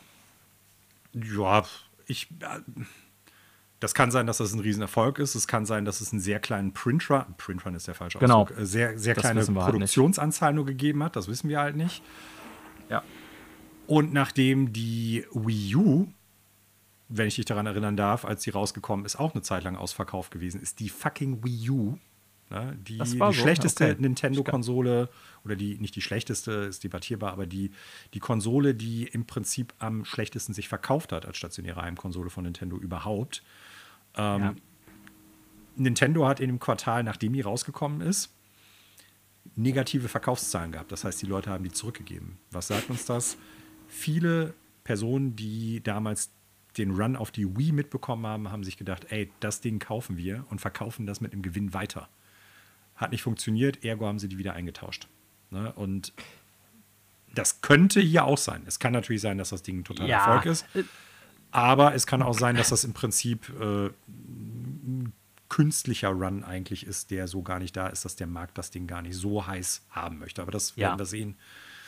Ob genau. sich diese also diese Preise abrufen lassen, für die jetzt äh, auf dem Sekundärmarkt die. Ja, äh, genau. Also, das kann natürlich, das ist auch nicht immer realistisch, ne, gebe ich zu. Ähm, es gibt dafür ja auch eine sehr begrenzte Interessensgruppe, behaupte ich mal. Dass Sony das Ding überhaupt gemacht hat, ist irre. Ist ja das gleiche wie äh, Backbone, die das ja schon länger anbieten, sage ich jetzt mal. Bloß mit eigenem Bildschirm dann halt. Aber ja, also fand ich zumindest ganz interessant, deswegen wollte ich immer drüber sprechen. Ich werde in Zukunft vielleicht nochmal irgendwann drüber berichten, so, aber zumindest jetzt so von, von Hardware-Seite aus fand ich das ganz interessant, dass gerade das Ding offensichtlich dann vielleicht sogar mehr Liebhaber gefunden hat, als Sony selber gedacht hat. Sony hat sich aber auch schon selber ganz klar geäußert und da ist natürlich der Wii U-Vergleich insofern, also für die kommt es ja auf die Hauptkonsole an, die sehen ja selber, dass das Ding quasi nur eine Ergänzung ist des Hardware-Line-Ups und quasi für äh, gewisse Menschen den Zugang zur Plattform verbessern soll. Also die setzen da jetzt nicht drauf, da den, glaube ich, den riesen Verkaufszettel draus zu machen. Aber manchmal bringen die immer wieder so Sachen raus, wie diese Backpedals für DualShock 4 damals, die dann auf einmal ausverkauft sind und total beliebt, weil es offensichtlich doch mehr Leute haben wollten, als sie gedacht hatten. Andere Sachen, PSVR 2, bleiben dann offensichtlich Ladenhüter, obwohl sie optimistischer waren. Aber naja. Das dazu noch ganz kurz. So, jetzt kommen wir endlich mal, Basti, lange Zeit in der Sendung äh, zu der. Äh, ich, natürlich Basti und Manuel, aber ich spreche jetzt explizit Basti an, weil Basti heute hier ist, auch um ein bisschen zu berichten, was er so spielt. Und deswegen, lieber Bastian, stelle ich dir eine Frage, die ich sehr gerne stelle. Ich stelle dir zwar viele Fragen gerne, aber diese auch besonders gerne, nämlich, mhm. was wird denn hier gespielt? Und da hast du ja, ich sag mal, zwei größere Games in neuerer Zeit. Wie gesagt, kannst du auch gerne nochmal dein Fazit zu Baldur's Gate oder so. Such dir einfach selber aus, womit du anfangen willst. Ja, also ich habe jetzt tatsächlich nicht alles da auf die Liste gepackt, wie sonst häufiger mal, was ich, seitdem wir das letzte Mal gesprochen haben, gespielt habe. Denn muss ehrlicherweise ja ja war es auch eigentlich nur Baldur's Gate 3. Das habe ich, glaube ich, beim letzten Mal schon erwähnt. Da war ich, glaube ich, noch so im dritten äh, äh, Verlauf, in der dritten Kampagne. Ähm, und habe seitdem Beim noch dritten Versuch. Genau, ja, was ja genau, bei, genau so. Mittlerweile ja. bin ich, jetzt lass mich einmal schnell schauen. Äh, ich habe es ich hab's tatsächlich jetzt erst einmal durchgespielt. So und das bedeutet auf meiner Uhr, wo ist das, wo ist der Buchstabe B? Sekunde über 170 Stunden für wow. mehrere Anläufe und einmal durchgespielt. Und das ist jetzt aber auch schon ein paar Wochen her. Und ich habe dann, also ich habe das ja vorhin schon so kurz angemerkt und Daniel, du hast das äh, direkt auch so verstanden. Ich war wie wenn man so eine Serie hat, die man so richtig, richtig hart feiert und dann läuft das Finale und man denkt sich, damn, was soll ich denn jetzt spielen, gucken, ja, machen? Kann man nicht direkt die nächste anfangen. Genau, man, man fällt ja. dann in so einer Art Loch. Ähm, das mag jetzt vielleicht für den oder die ein oder andere Zuhörende komisch klingen, aber das ist tatsächlich so, wenn man sich an so einem Ding wirklich festbeißt und reinkniet. Das ist dann echt so ein Also man ist dann irgendwie traurig, dass man es dann erst erstmal äh, so durch hat und viel schon gesehen hat, wobei natürlich bei Baldur's Gate die Möglichkeit besteht, es immer wieder mit anderen Konstellationen zu spielen. Alleine meine fünf oder sechs Runs, die ich jetzt quasi gebraucht habe, um es einmal durch, komplett durchzuspielen, waren auf ihre Art und Weise deutlich stark unterschiedlich. Ähm, ich habe erst zwei Wochen nach dem Durchspielen gemerkt, dass ich irgendeine Passage in Akt 3 übersehen habe, die ich vorher aber schon eigentlich im Blick hatte. Das hatte ich einfach vergessen, weil es so viel zu tun gab. Und so, ähm, ja, lange Rede, kurzer Sinn. Ich habe tatsächlich in der Zeit seit der letzten Aufnahme bis hierher fast nur Baldur's Gate 3 gespielt. Nachdem ich dann den ersten Mal einmal beendet habe, habe ich es aber auch tatsächlich so aus Präventionsgründen einfach erstmal gelöscht von der Festplatte und mir gesagt, okay, ich nehme jetzt Cold wieder ein bisschen Turkey. Abstand, genau, warte noch ein paar Patches ab, äh, da kommt dann ja auch immer mal wieder was äh, hinzu, Valerian das Game echt super gut pflegt und dann werde ich das in diesem Winter auf jeden Fall nochmal mit einer neuen Session, mit einer ganz anderen, mit einem ganz anderen Grundsetup angehen, als ich es bisher gespielt habe, um dann auch wieder zu schauen, was dann passiert. Ähm, aber äh, genau, deswegen äh, eigentlich nicht so viele Titel auf der Liste der Spiele, die ich quasi seit dem letzten Austausch gespielt habe. Ähm, aber Baldur's Gate hat in der Hinsicht einfach tatsächlich alle Synapsen befeuert und alle äh, Suchthormone ausgeschüttet, die ich brauchte in der Zeit. Und wie gesagt, nachdem ich dann das äh, Game das erste Mal durch hatte, in dem Wissen, dass es noch viele verschiedene andere Enden gibt, war es echt so ein kleiner Downer auf eine Art, weil man gedacht hat, so, oh, irgendwie. Da, ich, das fange ich jetzt mit meinem Leben an. Ja, ich hätte ich es einfach ewig weiterspielen können. Das muss ich ganz klar sagen. Also deswegen auch kein Geheimnis, wo wir eben über die Game Awards gesprochen haben, dass ich mich da direkt angemeldet und mit abgestimmt habe. Überall, in jeder Kategorie konnte ich guten Gewissens, wo Baldur's Gate 3 nominiert war, auf Baldur's Gate 3 als für mich Gewinner dieser Kategorie klicken.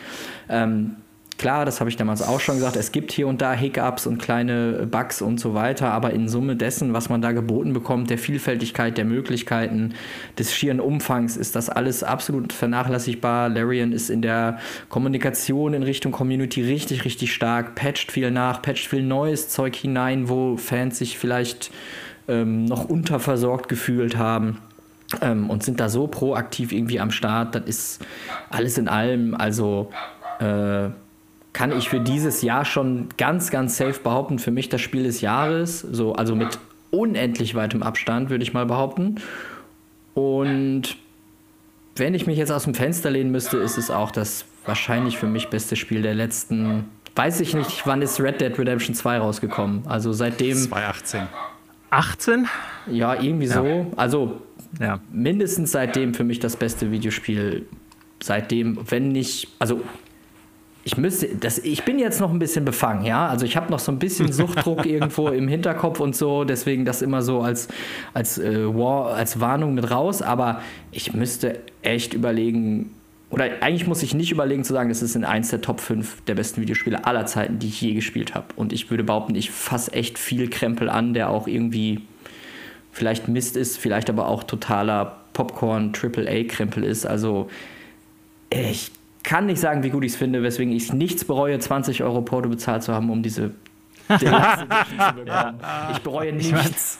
Ja. Das, ich bereue keine Sekunde von den also, 170 Stunden. Also das ist. Ähm, ich wollte gerade sagen, also wenn man nach 170 Stunden ein Spiel immer noch weiterspielen möchte und wohlgemerkt nicht, weil es irgendwie ein Live-Service-Game ist, was irgendwie dann äh, oder man kompetitiv spielt oder so, das sind ja eh Spiele, die aus anderen Dingen ihren Reiz beziehen, dass man halt irgendwie ja bei kompetitiven Spielen gegen Menschen antritt oder bei Live-Service-Games, dass da immer wieder was Neues nachgeschoben wird oder so, das kann man ja nicht vergleichen.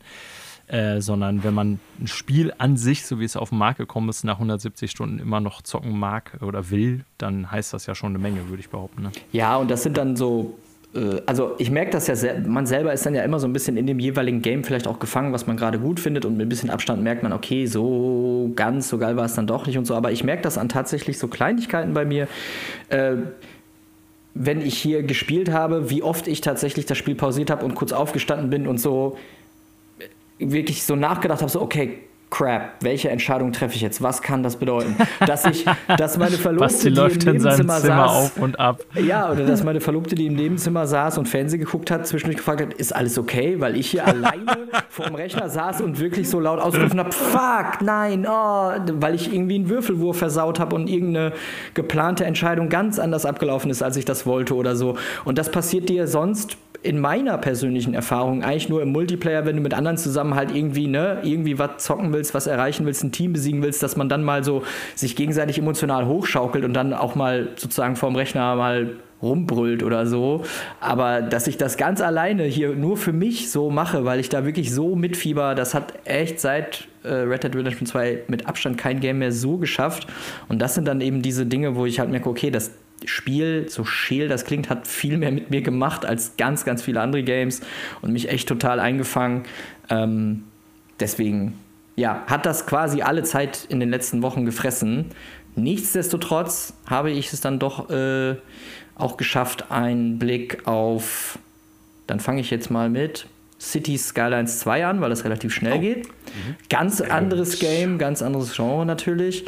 Äh, ich war großer Fan des ersten Cities Skylines, habe das auch gerne viel gespielt und habe dann in blindem Urvertrauen, ich Depp in Klammern, äh, City Skylines 2 gekauft, um dann okay. einsehen zu müssen, Wende. Ja, um dann einsehen zu müssen, dass der Release-Zustand genauso schlecht ist, wie alle gesagt haben und ich wollte es nur nicht wahrhaben, ich Depp.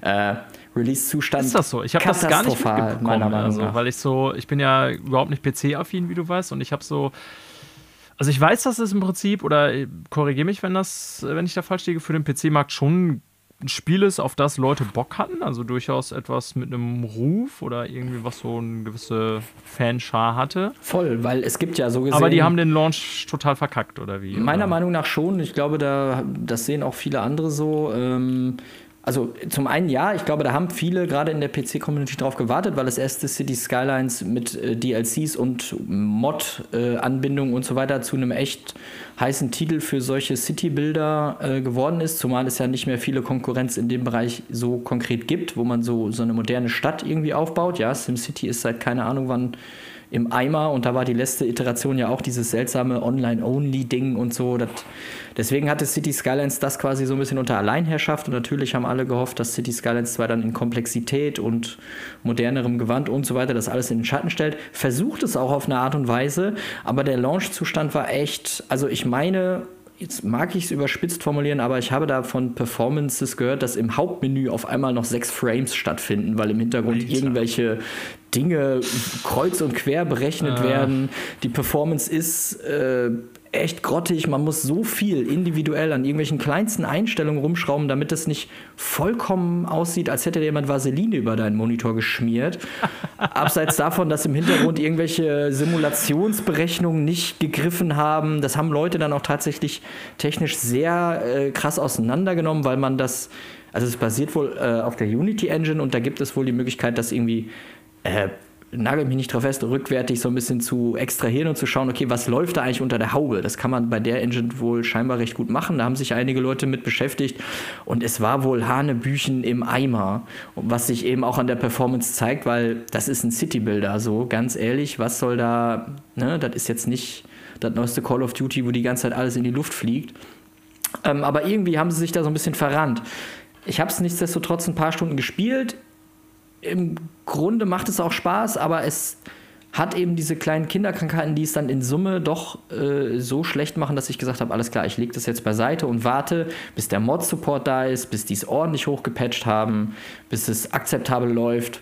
Weil ähm, ähnlich wie damals bei Company of Heroes 3, wo ich ja auch eigentlich Bock drauf hatte, ist es in einem Zustand rausgekommen, den das sehe ich nicht ein. Also die haben jetzt mein Geld, Erinnere aber ja ich erwarte jetzt auch, dass es ordentlich nachgepatcht wird. Spoiler, Company of Heroes 3 ist immer noch ein Haufen heißer Müll. So.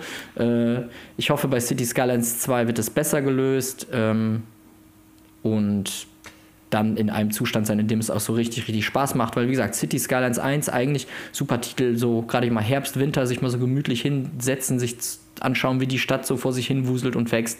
Ist eigentlich total cool. Das kann sehr gechillt sein. Das kann auch super komplex natürlich sein, wenn man sich da reinknien will und das, den letzten Verkehrsknotenpunkt in seinem, seiner Manhattan-mäßigen Großstadt optimieren will, ist das alles möglich. Ähm, aber Stand jetzt gibt es das, gibt das Spiel das meiner Meinung nach noch nicht her. Und das ist echt schade eigentlich. Ich habe gerade mal geguckt. Ich finde, das gerade angesichts dessen relativ überraschend. Also ich weiß gar nichts so über das Studio. Colossal Order ist der Entwickler, ist ein finnische, äh, finnische Studio. Ähm, die haben in ihrer Geschichte jeweils nur City Games gemacht. Also die ersten beiden Cities in Motion 1 und 2 und dann halt City Skylines. Und das war ja auch schon, deswegen ich, war ich jetzt so verwirrt von deiner Einschätzung. Also ich glaube dir natürlich vollständig.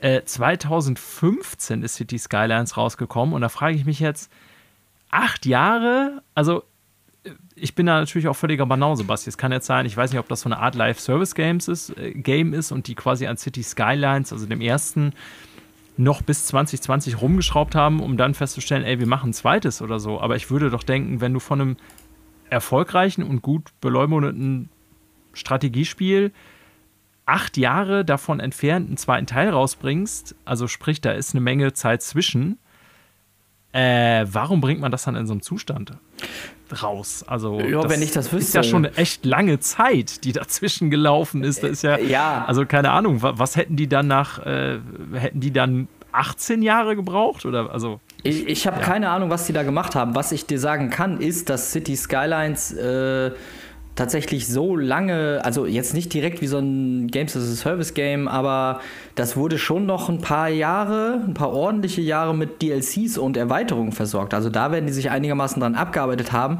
Wenn ich jetzt ja. hier mal runterscrolle, das sind in Summe 58 Artikel, die, wenn man alles zusammen kauft, dann hat. Das heißt, das Hauptspiel plus 57 DLCs, 57.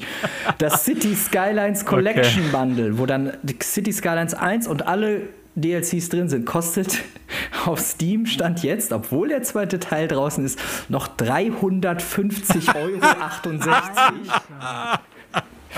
ähm, da sind dann natürlich auch so quatschige Sachen drin, wie da ist dann ein 90s Pop Radio drin, da sind dann nur also ein paar Radiosender für die Musik, die da rumdudelt und äh, irgendwie Flughäfen und so weiter. Also da ist ganz viel Cosmetic-Stuff und so weiter, aber auch tatsächliche Funktionserweiterungen reingeballert worden. Und offensichtlich, ich habe auch keine Ahnung, wie groß die sind vom Studio, von Colossal Order. Ähm, ja, also wie lange die da irgendwie dran rumgedoktert haben und das einfach noch gemolken haben, solange es eben noch ging, bis, ja. bis sie dann Nachfolge ankündigen mussten.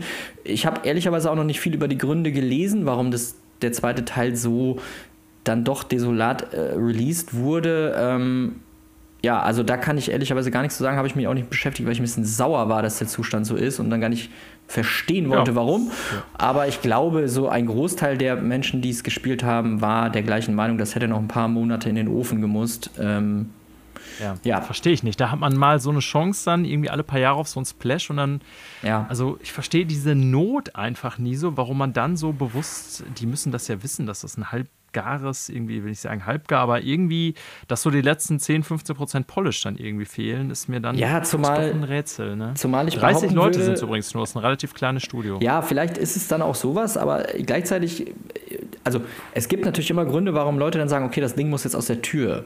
Ne? Vor Weihnachten oder ein Titel, der ja, ähnliche Spielerschaften abgreifen wird, kommt eher raus und so weiter und so weiter. Aber City Skylines ist der Platzhirsch, was Citybilder angeht. Und zwar quasi auf dem alleinigen Thron, würde ich mal so behaupten. Klar, da gibt es noch Annos und ähnliche Games, aber die sind ja auch so ein bisschen anders gelagert. So, das ist ein anderes Setting, ein bisschen anderes Spielgefühl. Aber die sind da so alleine auf dem Thron eigentlich, da hätten sie sich halt so gesehen auch nochmal Zeit lassen können, das zu Ende zu backen, wo sie sich jetzt quasi den Ruf der Serie so ein bisschen mit äh, anschießen, sage ich mal. Also wenn ich Zumal wenn das alte Spiel noch Einnahmen generiert, was ja offensichtlich über Jahre der Fall war. Ne? Genau, Aber, und ja. also Stand jetzt steht das Game äh, bei Steam auf ausgeglichen ne, was die Nutzerwertung angeht, während City Skylines, das alte, äh, das erste, das hat einen sehr positiven Ruf. So, den hast du dir jetzt natürlich damit angeschossen, weil selbst wenn du ordentlich nachpatcht, es werden nicht alle Leute ihre alten Reviews nachträglich zurückkorrigieren und keine Ahnung, da nochmal eine zweite Chance geben.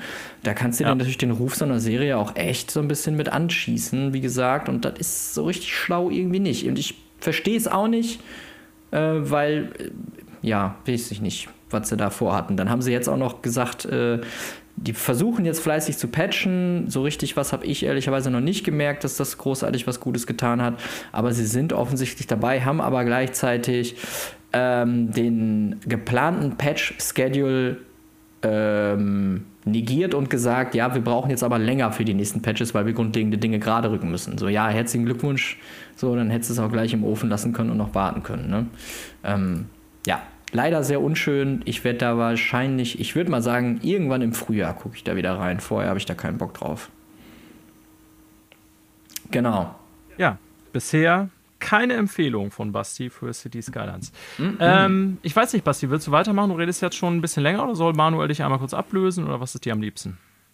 Wir können ja mal kurz äh, genau, zu Daniel rübergehen. Und Daniel, du hast ja dann ja. noch das gleiche Spiel ich wie ich auf der Liste. Genau, deswegen. ich habe nichts Neues und wir können gleich, also Manuel hat ja seine, sein Fazit zu Alan Wake 2 schon bekannt gegeben, aber wir beide können da gleich noch drüber ein bisschen sinnieren. Mhm. Manuel, der fleißige Mensch, hat gleich äh, zwei neue Spiele angefangen in der vergangenen Woche. Wähl doch mal eins ja. aus, lieber Manuel. Ich fange mal mit dem kurzen an, weil das habe ich noch nicht so lange gespielt. Äh, Super Mario RPG Remake für die Leute, die es nicht kennen, äh, das Remake eines äh, Super Nintendo-Titels, der damals zumindest nicht in den europäischen Markt gekommen ist. Ähm, eine Kollaboration damals zwischen Nintendo, Square, noch nicht Square Enix und äh, Rare. Und im Endeffekt ist es das, was, das, was der Titel sagt. Ne? Es ist ein RPG von Square entwickelt unter, äh, ich sag mal, Schirmherrschaft von Nintendo und äh, zusammen mit Rare im, im Mario-Universum. So, und äh, das Ganze versucht so ein bisschen, ich sag mal, so diese JRPG- Sachen von Square mit dem Mario-Universum zu verknüpfen. Das bedeutet auch, dass man so Passagen hat, wo man mal ein bisschen springt. Das Springen auch eine Angriffsattacke von Mario ist, obwohl das Gameplay an sich, die Kämpfe mehr oder weniger rundenbasiert sind. So, das ist erstmal so das ganz grobe Ding. Ähm, was das Spiel damals sehr ausgezeichnet hat und ich finde auch heute noch auszeichnet, ist, dass das über sehr viele eigenständige Charaktere verfügt. Etwas, was zumindest in den letzten Jahren Nintendo ja in den Mario RPG-Serien, die es dann halt heutzutage noch mehr oder minder aktiv gibt, die Mario und Luigi-Serie und die Paper Mario-Serie, irgendwann nicht mehr so richtig gemacht hat. Ne, da gibt es dann halt Toad 1, 2, 3, 4, 10 und 20 und 100. Und vielleicht gibt es dann auch die Charaktere, die etabliert sind im Mario-Universum, sprich Mario, Luigi, Peach, ähm, Toad, Toadette, Bowser und so weiter und so fort. Man kennt sie alle, man mag sie, aber man hat sie auch schon tausendmal gesehen. Und zumindest im Mario RPG damals und auch in den darauf folgenden RPG-Titeln, wie dem ersten Paper Mario auf dem ähm, Nintendo 64 beziehungsweise das Ionentor auf dem äh, GameCube, sind halt eigenständige Charaktere drin. Und äh, das macht das Spiel interessant damals, macht es heute interessant und macht es auch frisch, obwohl das Gameplay klar aufpoliert ist aber im Prinzip ist es das gleiche Spiel. Ich habe noch nicht weit ja. reingezockt, äh, deshalb kann ich das nicht hundertprozentig sagen, aber mein Eindruck ist so, nachdem ich es damals gespielt hatte, dass es schon sehr, sehr nah aneinander ist. Es gibt äh, durchaus einige Veränderungen, was so die Komfortabilität betrifft, äh, Menüführung und so weiter und so fort, aber im, in der Basis ist es das fast dasselbe Spiel und ich finde, es ist trotzdem gut gealtert. Ich finde ja, die 96, ne? Musste ich gerade mal, ist ja, das richtig? Die, ja, ne? ja. Die ähm, Mario-Atmosphäre des Originalspiels, also diese Welt, in der das spielt, ist, äh, ist super cool. Das Spiel ist unglaublich detailverliebt. Das sieht echt gut aus, wie ich finde. Also es sieht natürlich so aus im, im Sinne von, so ist das Alte im Kopf geblieben, was es dann natürlich niemals ist. Das muss man ganz klar sagen. Aber ähm, selbst unabhängig davon, ob es halt ein Remake von einem Originalspiel ist, als Switch-Titel und als Mario-Spiel heutzutage sieht es trotzdem gut aus. Also wirklich, kann ich nicht anders sagen. Ich bin da positiv von überrascht. Die Musik gefällt mir immer noch sehr gut. Das Gameplay gefällt mir. Ich finde persönlich, dass es sehr gut gealtert im Kern. Und ähm, das ist bisher ein Spiel, das mich wirklich wieder abholt, wo ich auch Bock habe, weiterzuspielen aber aufgrund eines anderen Titels aktuell erstmal noch so ein bisschen nach hinten schieben muss, bis ich mich so ganz rein versenken kann. Und dann werde ich mich äh, da auch noch mal ein bisschen konkreter zu äußern, was ich von dem Spiel dann halte, wenn ich wirklich ein bisschen mehr reingezockt habe. Hast du das damals auf Super Nintendo gespielt? Ist ja so ein Super NES-Game, was mhm. mir entgangen ist. Ich habe damals nicht so super viele von den SNES äh, RPGs gespielt, von den ganzen Square Enix Games. Ähm, einige schon, aber das habe ich tatsächlich damals nicht mitgenommen. Weiß gar nicht mehr, wie das bei dir war. Die wahrscheinlichste Sache ist, wir beide haben es nicht gespielt, weil es nicht in den Westen gekommen ist, beziehungsweise nicht ja, nach also, Europa. Ne? Ja, es, genau. Also hätte, ja, äh, wichtiger Hinweis. Also kaufen kommt man es hier nicht, ne? Aber über, keine Ahnung, ich, hattest du nicht auch zuerst äh, Earthbound über Emulator gespielt? Ich weiß es ja, nicht genau. mehr, aber man kann das, ja. Ich, genau. Also ich habe es nicht 96 gespielt. Äh, ich weiß aber gar nicht, wie die, wie die Emulator-Szene damals dann gewesen ist. Aber irgendwie das weiß Anfang, ich auch nicht mehr. Anfang der 2000er Jahre, 2001, 2002 oder so, glaube ich, habe ich es gezockt. Ähm, ja, okay. Ja. ja. Ne, und deshalb habe ich den Vergleich. Ich muss mal eben überlegen, ich glaube auf dem ist es auf dem Nintendo Classic äh, Super Nintendo Classic Mini drauf? Das weiß ich jetzt gerade gar nicht, ob es da auch mit drauf gewesen ist. Ähm, aber im Gegensatz zu sowas wie zum Beispiel Chrono Trigger oder Final Fantasy VI, die ja beide auch nicht in den äh, PAL-Raum gekommen sind, gab es bei Super Mario RPG tatsächlich keine alternativen Versionen, die mir jetzt gerade aus dem Stegreif bekannt sind oder zumindest damals noch nicht irgendwie zugänglich waren, abseits von Emulation, was ja ein schwieriges Eigenthema ist. So, ja, definitiv. Das muss man ganz das klar so sagen, was ich heute auch nicht mehr mache, aber ähm, wie gesagt, Final Fantasy VI gibt es unterschiedliche Versionen, die man spielen kann. Legal. Chrono Trigger ja. auch. Und äh, das gab es bei Super Mario RPG halt nicht.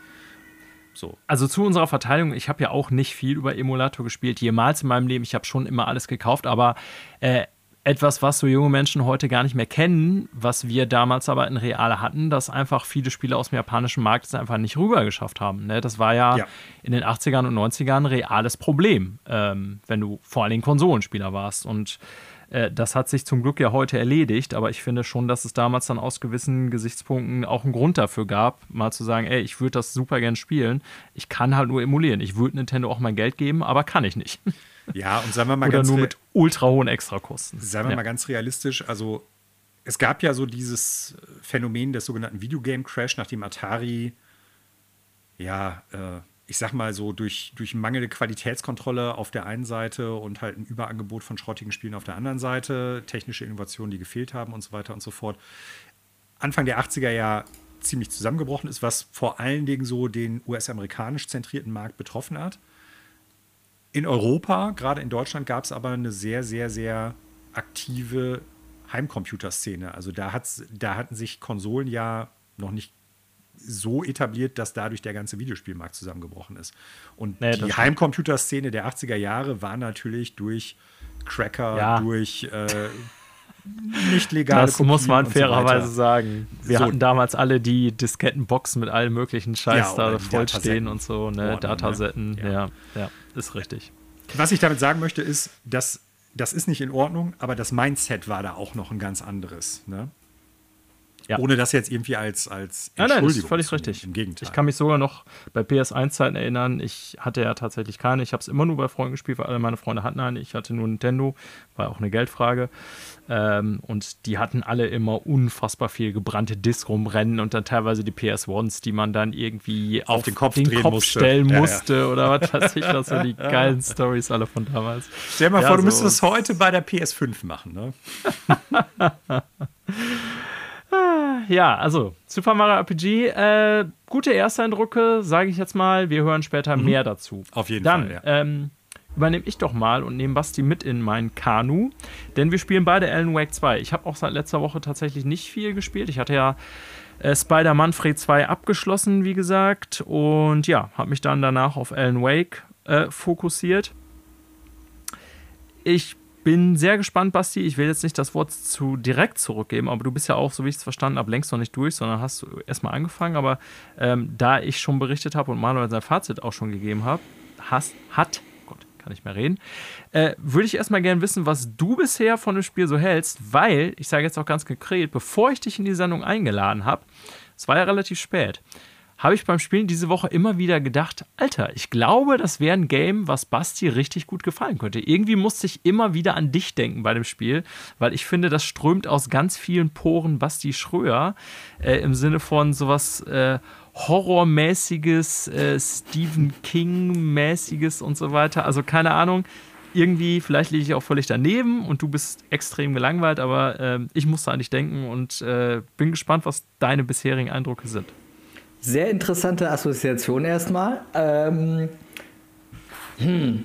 Und an sich, hm, hm, also, ich habe Alan Wake 2 jetzt gespielt und ich habe es direkt zu Release gekauft, ähm, weil ich auch wahrgenommen hatte, dass es ganz gut sein soll und ich auch grundlegend Interesse an dem Spiel hatte. Ich habe es jetzt allerdings noch gar nicht so weit gespielt. Ich bin jetzt das erste Mal Alan Wake gewesen und so ein bisschen durch die dunkle Stadt da getigert. Ähm, ja. Und ich glaube jetzt so in dem Übergang in die U-Bahn, wenn ich mich jetzt nicht ganz mhm. schlecht erinnere.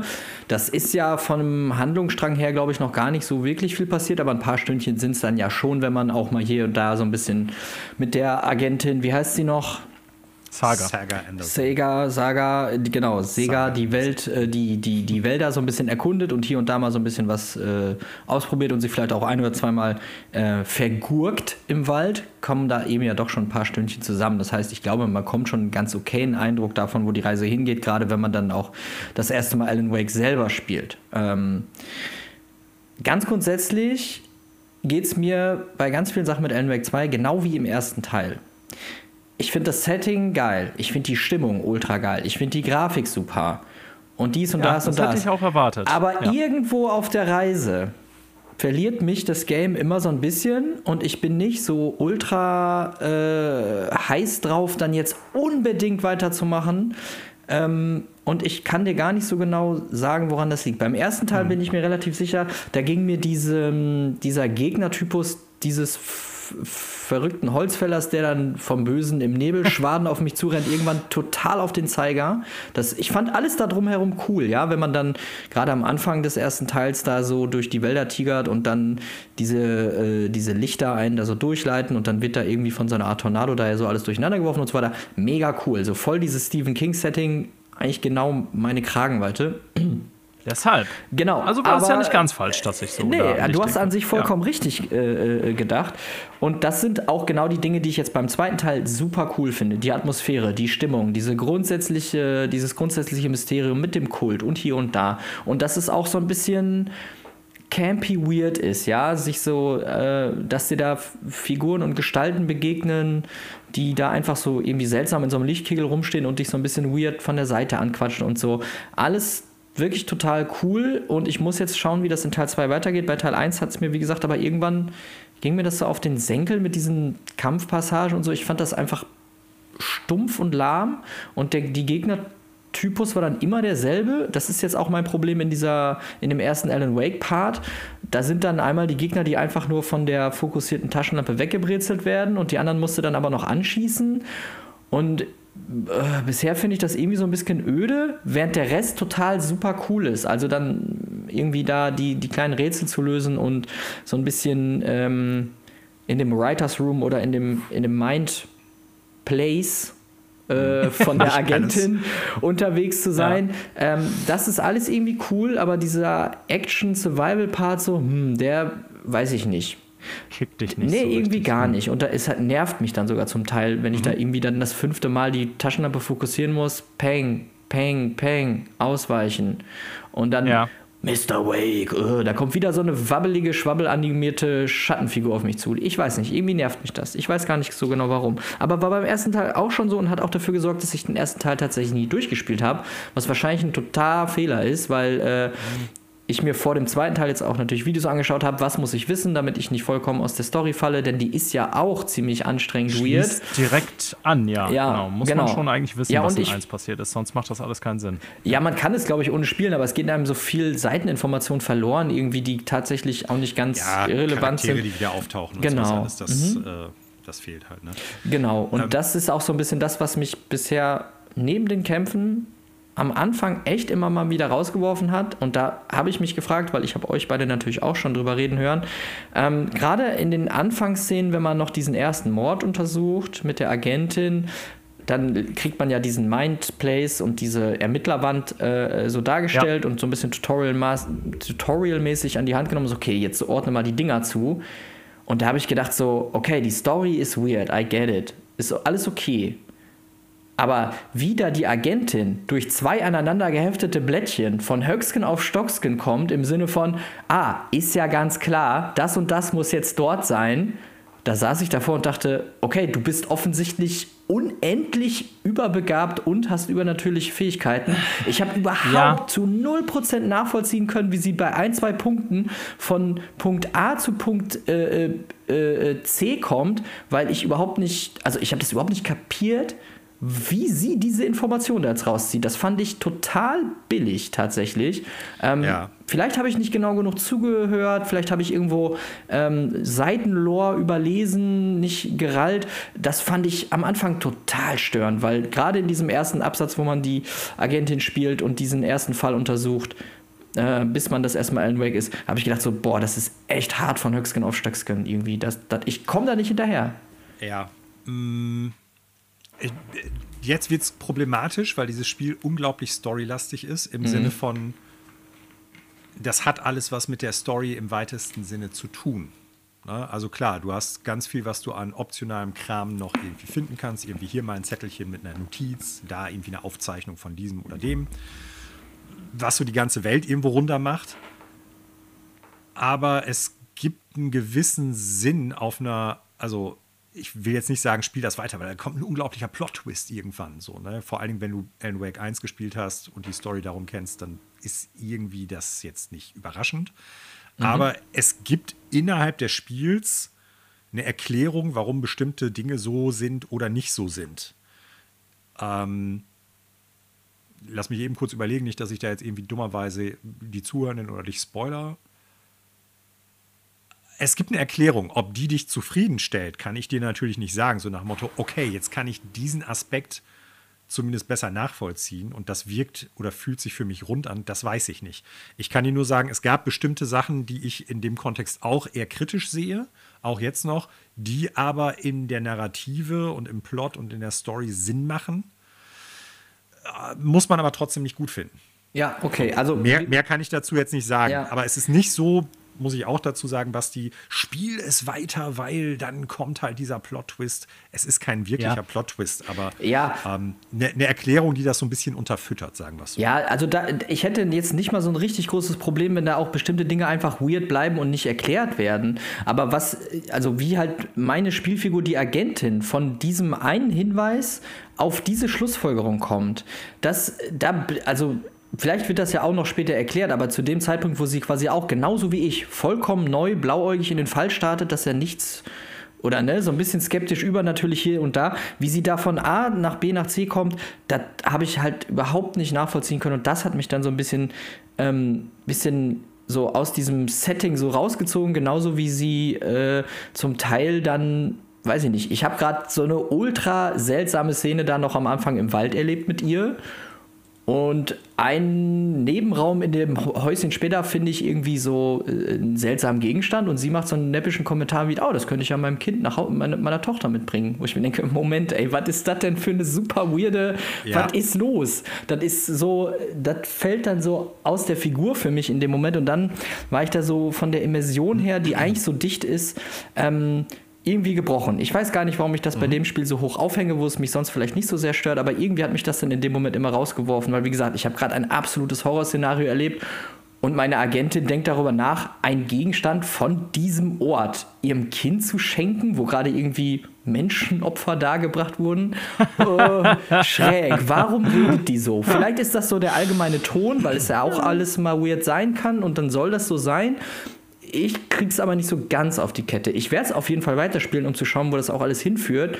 Ähm, und wie sich das so weiterentwickelt. Ja, aber das, das solltest so, du. Es hat das waren echt ein paar abgefahrene Passagen. Ja, das waren so ein paar Nickeligkeiten am ja. Anfang, weswegen ich mich, wenn ich, weswegen ich das wirklich nicht dann in eins so richtig wegsuchten konnte, sage ich mal. Aber das ja, ganze andere, äh, Visualisierung. Für mich auch nachvollziehbar. Grafik, ja, genau. äh, dass die Story so weird ist und die sich auch trauen, das so, so seltsam und, und verrückt zu machen, finde ich total mega geil. So.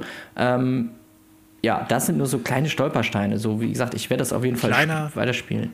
Ja, kleiner Tipp meinerseits, ne, weil du auch sagtest, so, ja, irgendwie das Kampfsystem, das schmeckt mir nicht, so mit den Gegnern und mit der Taschenlampe und so. Das, das kann ich absolut nachvollziehen. Ähm, ich habe vor zwei Wochen, glaube ich, darüber gesprochen, dass so dieser Taschenlampeneffekt meines Erachtens nach im Originalspiel besser funktioniert hat mit Anzielen, Treffen, Gegner damit so ein bisschen betäuben, damit man die dann halt auch richtig erst treffen kann und so mit, der, mit den normalen konventionellen Waffen. Ähm, als ich weitergespielt habe, habe ich gemerkt, es macht Sinn, die von weiter weg anzuscheinen und nicht so nah. Warum das so ist, weiß ich nicht. Irgendwie bleiben die dann länger im Lichtkegel oder sowas. Das funktionierte bei mir dann besser. Aber was ich eigentlich sagen wollte als Tipp ist, spiel das Ganze nicht als klassisches Survival-Horror-Game im Sinne von, ich baller die Gegner jetzt um, sondern spiel das eher als so eine Art Adventure, würde ich fast sagen. Die Puzzle da drin sind jetzt nicht sind jetzt nicht Adventure-lastig oder Puzzle-lastig wie bei irgendwelchen reinen Puzzle-Games oder sowas. Ne? Ja. Aber ähm, gerade in den offeneren Passagen zu gucken, ich muss nicht unbedingt gegen alle kämpfen. Also klar, es gibt einige Passagen, da musst du gegen Gegner kämpfen, gerade wenn du irgendwie in kleineren Arealen irgendwo festhängst. Und manchmal machen die das ja auch so, dann stellen die dir extra da ein paar Gegner hin, damit du ja. die erst kaputt machst und dann im Prinzip da weiter kannst, weil die da irgendwie an dem Eingang zu einem Gebäude sind oder was weiß ich was. Aber das Ganze so ein bisschen vom Mindset eher als Adventure spielen und nicht unbedingt immer gegen die ganzen Gegner kämpfen. Kannst du machen, aber ich glaube, das muss man gar nicht machen. Ja, ich gebe ja auch. Mal die respawnen auch. Ich gebe ja, ja, schon ganz schambefreit zu, dass ich nach meinen ersten paar Bildschirmtoden auch von normal auf leicht gestellt habe, weil ich Hast mir dachte, ja, ja direkt wollte ja, ich gerade sagen, ich, sonst kannst du auch den Schwierigkeitsgrad senken. Ja, es, genau, ich will, ich will okay, die dafür gibt es so eine Einstellung. Und die Atmosphäre und das will ich alles haben, aber der Kampf eben nicht. Und ansonsten muss man ja sagen, macht das Game da so viel richtig in allen Belangen. Also mh, äh, die erste Alan Wake-Sequenz, äh, was sich da allein schon an coolen visuellen und gedanklichen Effekten irgendwie auf einen eingeprasselt wird, das kriegen ja andere Spiele innerhalb von was weiß ich, wie viele Stunden Kampagne nicht hin. Ähm, da, Aber das da, kommen noch ein paar ja, ja, das abgefahrene Sachen. Das da solltest du auf jeden Fall ja, weiterspielen. Ja. Genau. Ich merke, Lammers ist bei WeSing gewesen. Ja. Genau. Aber ganz kurz noch, also, was no, ist mit Sam sorry, Lake, Alter? Was ist Typ. Liebst du dich selber? Warum der Warum so, so gern in seinen eigenen Spielen vorkommt? Ganze, ich habe das Gefühl, der ist die ja, Hauptfigur. Meine Güte. Ey. Also ich meine, das ist natürlich ein Remedy Running Gag, ja. spätestens seit Max Payne. Ja. So, ne? Und also ich glaube schon, dass der Bock auf diese äh, Screen-Präsenz hat, sonst würde das nicht machen. Und das ist natürlich, würde ich schon sagen, auch so, ein, so eine Art Auteur oder wie nennt man das, die halt wie Kojima so ein Spiel sehr ihren Stempel aufdrücken ich muss dem Typen zugute halten, dass der diese Bezeichnung meiner Meinung nach aber auch durchaus verdient hat, weil Hamano und ich ja letzte Woche darüber gesprochen, die Spiele schon sehr was Eigenständiges sind. Und im Gegensatz zu Kojima, also mag umschlagen irgendwann bei mir, aber ist zumindest mein Eindruck, ähm, habe ich noch das Gefühl, dass der ganze, also dass der Typ das Ganze auch mit einer ordentlichen Portion Humor äh, macht und äh, nicht nur quasi äh, sich selber die ganze Zeit abfeiert, des selber abfeiern wegen. Ne? Ja. Weißt du, was ich meine? Also ja, das, das Empfinden habe ich auch. Es ist mir jetzt nur ja. in den ersten Phasen halt krass aufgefallen, irgendwie, wie oft der dann da irgendwie stattfindet. So, das ist jetzt alles halb so das wild, aber so, gerade wenn man, ja. äh, wie ich, seit Jahren mit Max Payne oder mit dem ersten Max Payne bis zum jetzt allen Iterationen irgendwie aufgewachsen ist und dann steht da auf einmal halt die Schnude da und Max dann hast Payne. du die Stimme, ja, und dann hast du die Stimme da immer und so und auch so ein bisschen diesen Ra äh, Die Stimme ist ja von Alan Wake, von ihm ist eine andere. Das genau, ja I know, aber es ist ja. natürlich, dann ja. vermischt sich das ja irgendwie noch mehr mit dieser, mit diesem äh, Dings und dann hast du im Hinterkopf auch noch, dass äh, das, das äh, Remedy Multiverse irgendwie auch noch quasi, also da komme ich dann gedanklich halt so ein bisschen vollkommen durcheinander. Ja. Es ist alles halb so wild, aber ich dachte halt am Anfang schon so, ja, alles klar, findest, äh, also er genießt das da drin zu baden und das ist auch alles cool, da tut dem Spiel jetzt keinen Abbruch, also alles gut. Ich, ja, also ja. ich glaube schon, dass der das bewusst macht. Ja, äh, ja. Kann man sich dran stören, verstehe ich durch. Nein, ich störe mich ja wirklich nicht, nicht, dran, es ist mir nur aufgefallen. Ja. Also, ne? Noch in, ist es bei mir nicht an dem Punkt, wo ich denke, ey, geh mir nicht auf den Nerv, du musst nicht in jedem Spiel auftauchen, aber in Alan Wake 2 ist er natürlich schon sehr präsent, das muss man sagen, ja. Ähm, ich spring mal ein. Also ich kann verstehen, Basti, all die positiven Dinge, die du nennst, stehen. Die haben jetzt Manuel gesagt, die habe ich gesagt. Ähm, ich finde auch wirklich nach wie vor das Spiel alleine dadurch macht es so viel richtig, dass ich Bock habe, das Spiel weiterzuspielen und auch auf jeden Fall am Ende sagen werde, das ist ein gutes oder sehr gutes Spiel.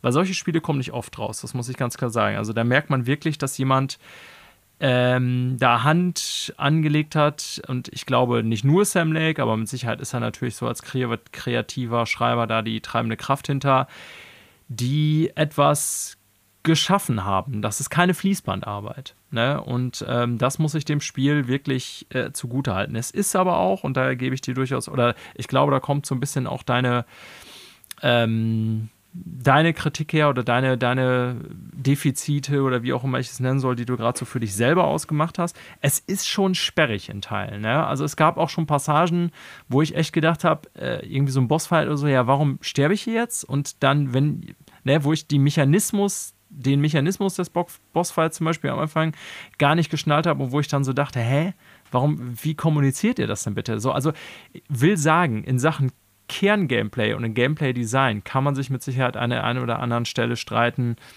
ob da die richtigen Entscheidungen getroffen wurden oder ob das Spiel nicht auch sehr sperrig ist. Aber alleine dieser kreative Input und ja, Manuel, du hast recht, äh, witzigerweise in Anschluss an unsere letzte Episode habe ich gedacht, habe ich irgendwas falsch gemacht? Weil ich hatte die Saga-Kapitel irgendwie, also noch nicht durchgespielt, aber ich hatte die ganze Zeit mit Saga gespielt, war dann ja aber zwischendurch immer wieder Alan Wake. Aber, mhm. und das spoilere ich auch, glaube ich, nicht, Basti weißt du, glaube ich, auch, es gibt ja einen Punkt, ab dem man frei auswählen kann. Und ich dachte aber, da der Punkt mir schon mehrfach angezeigt wurde, im Sinne, ja, denk dran, du kannst immer zwischen den Charakteren wechseln. Ich aber trotzdem, auch wenn man Saga spielt, ja immer zumindest kurz bis zu dem Zeitpunkt, wo ich war, äh, mal Alan Wake ist, dachte ich so, ja, ich wechsle doch automatisch, gib mir das Spiel das nicht vor. Und dann habe ich aber festgestellt, als ich wirklich mal bewusst dann diesen komischen Eimer da, äh, Janitors Bucket gegangen bin und gewechselt habe, äh, dass ich mit Alan Wake, die sind ja gleichzeitig nummeriert, die Kapitel, also die haben andere Namen, aber die haben gleiche Nummern. Habe ich festgestellt, dass ich mit Alan Wake schon mindestens zwei Kapitel hinten dran bin. Und dann kam nämlich direkt dieser We Sing-Abschnitt, Manuel. Und ja. da war mein Gehirn natürlich erstmal. Ähm, ja, das war also spielerisch. Mhm. Genau, spielerisch muss man, muss man auch sagen, auch das irgendwie zeigten sich die Schwächen. Da bin ich auch ein paar Mal gestorben, weil ich gedacht habe, okay, ich muss ja. jetzt hier offensichtlich einfach erstmal das Gegner-Pattern lernen, sozusagen. Ähm, Alter, jetzt stand ich gar also nichts mehr, dass man auch noch die Figuren Ja, genau. Also da, da, hat. Ja, deswegen. Also das Spiel ist sperrig. Und ich meine es so, wie, wie ich sage. Also nichts für, ich sag mal, den ja, Nebenbeispieler mal eben so irgendwie, auch wenn es nach AAA aussieht und irgendwie Production Values zweifelsohne drin sind und alles. Ähm, es ist von der Struktur her und von der Erzählweise und auch von der Spielweise ist, ja, sperrig. Ich wiederhole mich. Aber auch wenn das nicht alles super cool ist, was sie da sich gameplay-technisch gedacht haben und entschieden ist. Was auch crazy ist, weil zum Beispiel Control war ja gameplay-technisch extrem stark. Das war ja wirklich auch ein Gameplay-Game. Ne? Haben wir letzte Woche schon drüber gesprochen. Also ich glaube, dass die manche Entscheidungen auch durchaus bewusst getroffen haben. Vielleicht aber trotzdem, auch wenn sie es bewusst gemacht haben, nicht immer die richtige Entscheidung getroffen haben. Ne? Aber für mich, ähm, ich bin jetzt an einem Punkt, ich werde jetzt hier nicht über Details erzählen. Diese Dinge, die mir an dem Spiel gefallen, treiben mich voran. Es gibt so ein paar Sachen, wo ich dann denke, ja, boah, da hätte ich jetzt nicht sterben müssen, daran seid ihr schuld, da bin ich nicht dran schuld. Und dann kann man auch denken, ja, ist das frustrierend oder nicht? Aber bisher hat es mich zum Glück noch nicht so frustriert. Ähm, und ich werde da mal Fazit abgeben, wenn ich hoffentlich nächste Woche durch bin. Aber ich bin auch schon, also mich wundert, ich sammle auch diesen ganzen Kram manuell. Mich wundert aber auch trotzdem, wie lange ich brauche. Vielleicht spiele ich extrem langsam oder bin auch zu dumm für das Spiel, keine Ahnung. Aber ich bin jetzt auf jeden Fall schon nördlich von 20 Stunden und ich weiß, dass auf jeden Fall irgendwie noch bei beiden zwei, drei Kapitel kommen, wenn ich das richtig sehe. Äh, ich habe ja. auch recht lange gebraucht. Also es ist ein umfangreiches Game im Sinne von, du kannst ja viel optionales Zeug auch noch machen. Ja. Ne, die ganz, ich habe ja letzte Woche schon in meinem Fazit gesagt, mir hat das gut gefallen, so dieses Explorative, was du ja immer drin, hat, weil, drin hast, weil du diese White Linear-Abschnitte hast in beiden Kampagnen, in beiden Charakter-Storybögen. Also, ähm, das musst du nicht machen. Aber mir hat es Spaß gemacht und äh, du kannst da mit Sicherheit auch zehn Stunden weniger reinpacken, als ich es gemacht habe und das Spiel durchspielen und äh, das meiste ja. gesehen haben. Im Sinne von ja. Story hast du durch. Ja, aber nach wie vor gutes Game. Also bleib dran, Basti. Ähm, zumindest so was Atmosphäre und so weiter angeht, hatte ich dann ja nicht ganz unrecht mit meiner Einschätzung. Ich meine, klar, was heißt bleib dran? Also, wenn es dich frustriert, dann hör auf. Aber ich glaube, so, ich bin ja doch schon ein bisschen weiter jetzt als du, das höre ich raus. Ähm, da sind noch so ein, zwei Passagen, die wirklich auch atmosphärisch richtig stark sind. Ne? Also Manuel wird jetzt wissen, aber wenn ich dir zum Beispiel sage, dass äh, ich sage jetzt einfach mal das Altersheim Manuel, ja, das fand super. ich äh, atmosphärisch ultra gut. Ne? Der, danach also, auch der Bunker, mega. Voll. Ja, also richtig, richtig, stark. Richtig ja, also ich bin mir auch recht sicher, dass ich es in der Hinsicht weiter verfolgen werde, eben genau, weil das ist atmosphärisch tatsächlich genau äh, irgendwie dahin geht, was ich gerne mag. Das ist irgendein Kult und Mord und trotzdem was Übernatürliches dabei und nicht nur äh, Twin Peaks-mäßiges FBI-Ermitteln, wie auch immer man das dann nennen will. Da ist von allem aus dem Potpourri sowas dabei. Wohin das jetzt noch so führen mag, äh, weiß ich ja noch nicht.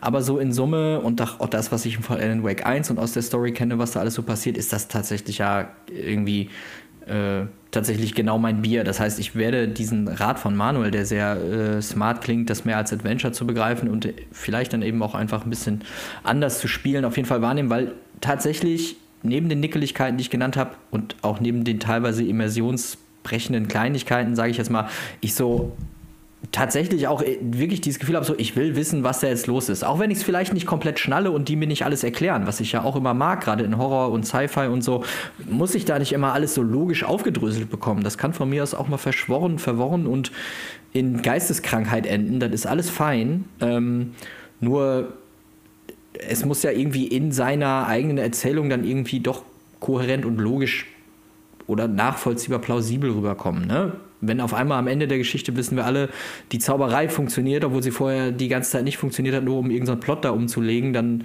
äh, äh, ist das nicht plausibel. Äh, ich glaube, dass das Game das besser machen wird. Hm, von daher kann das auch ja. so ein bisschen mystisch und so weiter bleiben. Ich bin da sehr gespannt.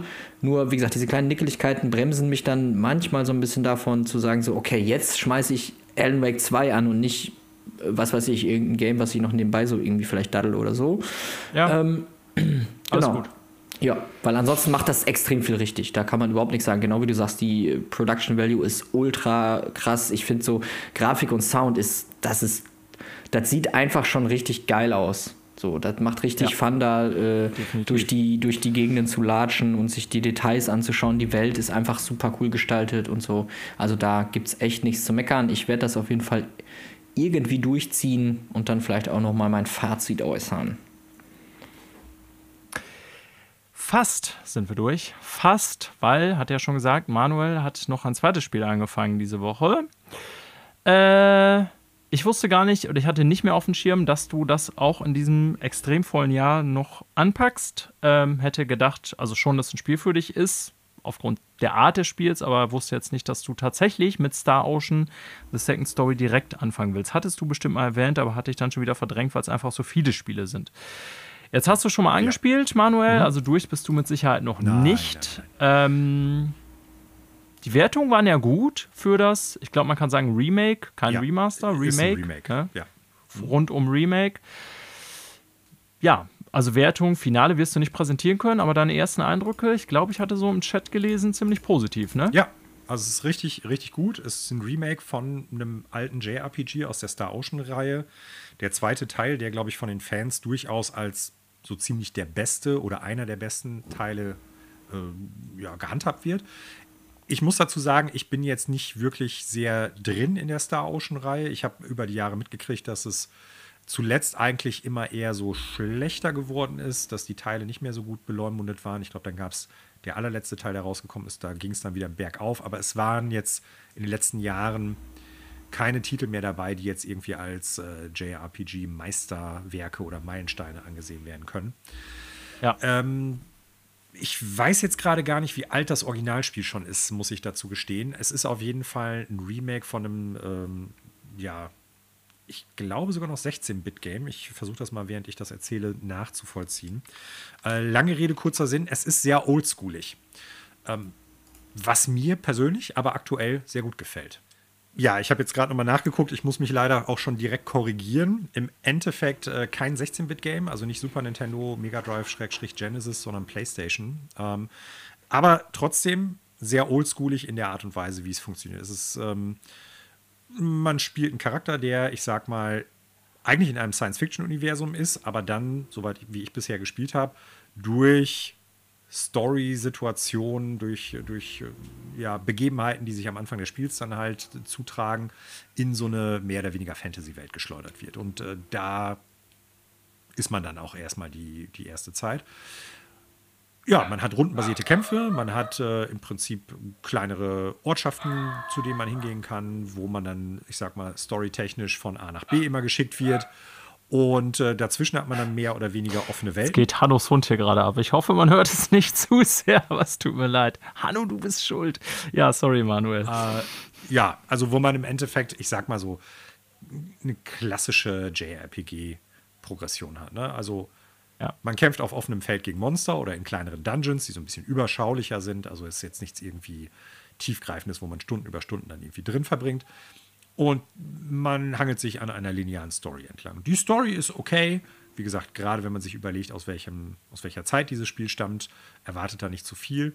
Aber es funktioniert alles sehr gut. Es ist sehr rund. Es ist sehr straightforward, wie man sagen würde. Da sind nicht überflüssige Schnörkel dran oder sowas. Und das macht einfach Spaß. Das Kampfsystem ist halt so, so ein actionbasiertes System. Das heißt, wenn man im Dungeon oder auf der äh, Oberwelt im Prinzip auf einen Gegner trifft, die man auch sieht. Das ist dann zwar per Zufall, welcher Gegner sich hinter diesem Schatten, den man dann halt trifft, versteckt, aber man kann die Gegner sehen und ihn auch ausweichen auf den Karten. Ähm, dann wird man auf so einen ja, feststehenden, ja, isometrischen Raum, müsste man fast schon sagen, irgendwie geschickt und da kämpft man dann halt mit so einem aktiven Kampfsystem gegen ja. die Gegner so mit Ausweichen, mit äh, Blocken, mit irgendwie Auswahl also von Spezialfähigkeiten. Klassisches so. RPG. Ja, aber halt nicht, so. nicht das JRPG im Sinne von Final Fantasy von früher. Auch kein ähm, Active Time Battle, sondern es ist wirklich, man steuert die, äh, die Figur während des Kampfsystems, man macht Angriffe, man macht Ausweichen und so weiter und so fort. Das echt, ganze Orient Zeit-Gameplay nennt man das dann, glaube ich. Ne? Ich komme ja, durcheinander bei den Bezeichnungen, ja. Ja, ich, ich kann dir jetzt nicht sagen, wie es dann halt in Also nicht Kontext genau rundenbasiert genau einfach. Nein, das ist ja. es nicht. So. Äh, oder nicht, nicht so, wie es, ich sag mal, klassisch eigentlich ist. Ähm, ja, und dementsprechend ist es also macht's, es macht mir Spaß, muss ich ganz ehrlich sagen. Ne? Du hast dann halt Möglichkeiten, deinen Charakter auszurüsten mit irgendwie einer Waffe, einem Helm, äh, irgendwie einer Panzerung, Schuhen und so weiter und so fort. Du kannst dann zwei Slots für Accessories. Du kannst mit so, ähm, ich weiß jetzt gar nicht mehr, wie die im Spiel heißen, mit so einem, äh, mit so einem kleinen Bonussystem, wo du Punkte sammelst, kannst du dann später bestimmte äh, Spezialangriffe aufleveln oder Fähigkeiten von dir. Du kriegst neue Partymitglieder, die du dann mit dir rumschleppst, die dir im Kampf dann helfen, denen du Anweisungen geben kannst oder die du auch selber steuern kannst. Also so ein bisschen für die Leute, die, glaube ich, jetzt ähm, mit Star Ocean, mit der Serie noch nicht so richtig viel anfangen können. Man kann es vielleicht so ein bisschen mit der Tales of Serie vergleichen. Im Sinne von, man steuert halt den Charakter direkt während des Kampfes. Man hat halt so eine Fantasy-Welt, in der man sich irgendwie fortbewegt.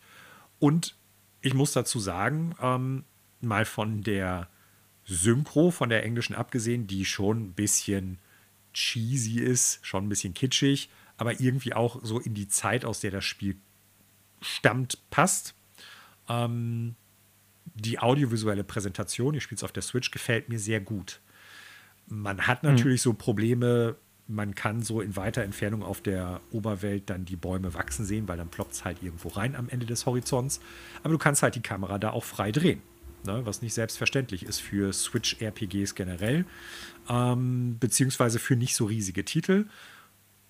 Trotzdem sieht das Spiel irgendwie gut aus. Ich mag den Look dieses Spiels. Das ist so ein bisschen dieses 2D HD, wie man ja so schön sagt. Also Leute, ja. die jetzt sowas wie ähm, Octopath Traveler gespielt haben oder vergleichbare Spiele, die wissen dann, glaube ich, auch, was ich damit meinte. Aber es ist noch anders.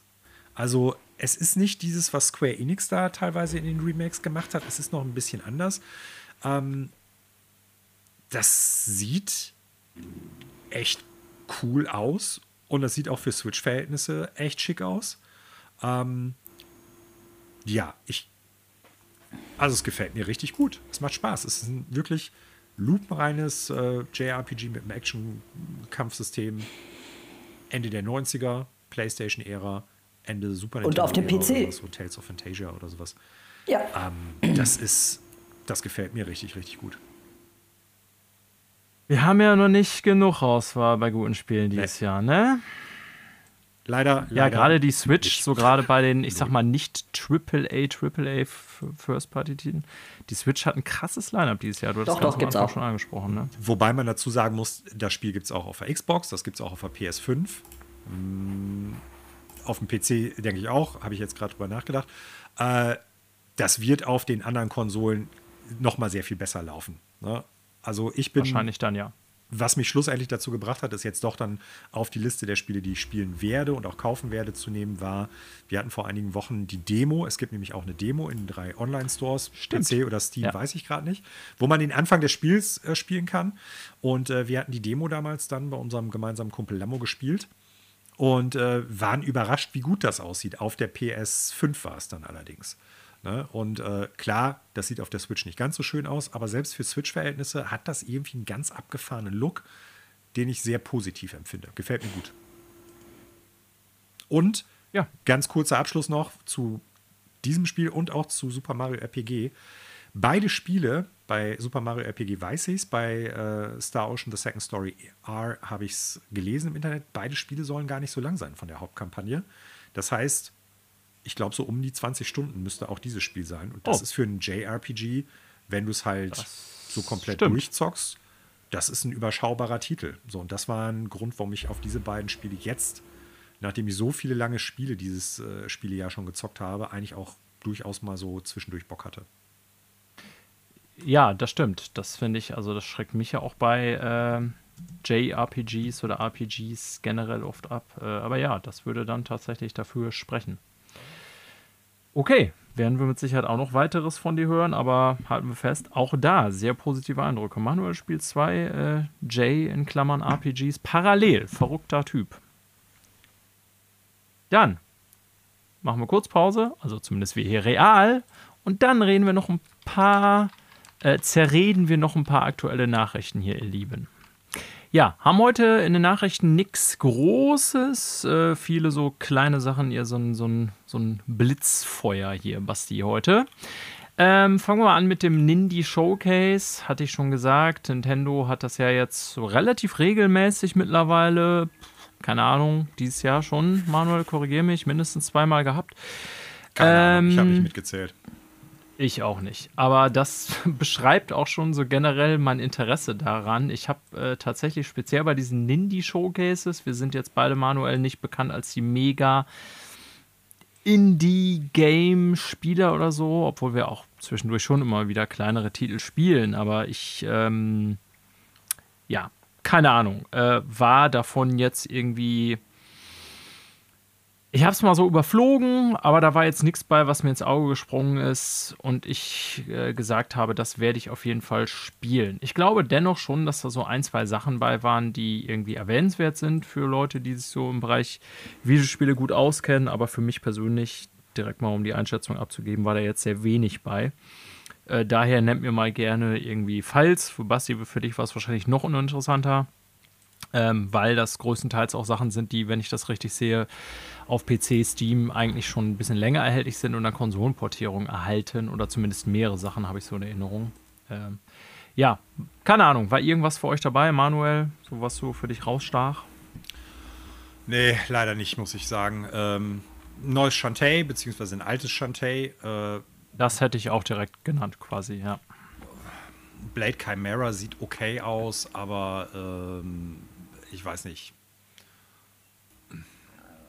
Nee, Ich kenne kein mich hat- einziges der Mich Spiele. hat nichts abgeholt, muss ich leider sagen. Also Shantae Same. wäre in meiner. Ah, Basti, Entschuldigung? Nee, ich wollte sagen, es geht mir genauso, weil ich nichts davon gekannt habe, auch wenn das zum Teil vielleicht schon Titel sind, die auf dem PC vielleicht auch schon irgendwo stattgefunden haben mögen. Ich bin da vollkommen unwissend. Ja. Also bei Shantae Advance Risky Revolution ist das Bemerkenswerte vielleicht noch für Leute, die irgendwie mit der Reihe was anfangen können. Ähm, dass das ja, wenn ich das richtig verstehe, unvollendetes GBA, also Game Boy Advance Game war. Genau. Und die jetzt äh, mit gleichen Team, weiß ich nicht, aber zumindest mit ein paar Leuten, die damals auch daran beteiligt waren, sich zusammengefunden haben und gesagt haben, wir finishen das jetzt. Und dann jetzt im Jahr 24 tatsächlich noch rauskommt. Äh, insofern von der Entstehungsgeschichte her durchaus was Besonderes, aber ich habe zur Shantae-Serie nie Bezug gehabt. Ähm, ja, das war, finde ich, so das Bemerkenswerteste. So aus meiner Sicht vielleicht auch noch, aber auch das ist dann im Prinzip ein alter Hut. Ähm, also ein Spiel, was auf jeden Fall wert ist, da mal einen Blick drauf zu schauen. Outer Wilds, da kommt jetzt die Arche Archaeologist Edition für Nintendo Switch raus. Aber das ist natürlich für diverse andere Plattformen auch schon seit Jahren erhältlich. Aber das wäre halt so ein Spiel, wo ich dann sagen würde, schaut euch das an. Äh, aber alles andere, ähm, keine Ahnung, Moonstein Island, Blade Chimera, Backpack Hero, Howl oder so, ist alles nichts, was mich jetzt irgendwie so hinterm Ofen hervorgelockt hat, ganz ehrlich gesagt. Also da war wenig bei, wo ich sagen würde, ähm, ich spiele das. Vielleicht, wenn die Spiele raus sind, ändere ich meine Meinung und dann ist da irgendwas bei, was ich total übersehen hatte. Aber an sich war da erstmal ziemlich wenig bei. Ja, also Blade Chimera, weil du es gerade ja auch nochmal genannt hast, das kann ein cooler Nachfolger zu den, ich sag mal, klassischen äh, Castlevania Advanced-Teilen beziehungsweise DS-Teilen werden. Also es sieht ja schon ähnlich aus, aber irgendwie bleibt bei mir halt bei so, ähm, wie heißt es, bei so Indie-Titeln dann ganz oft so dieser Beigeschmack drin. Ist das dann vielleicht irgendwie was, was so in Richtung Roguelite geht oder Procedural Generation? Das ist ja ein ganz großes Thema irgendwie und wir haben auch da Spiele dabei, wie dabei der Nindies Direct gehabt, wo man es genau weiß.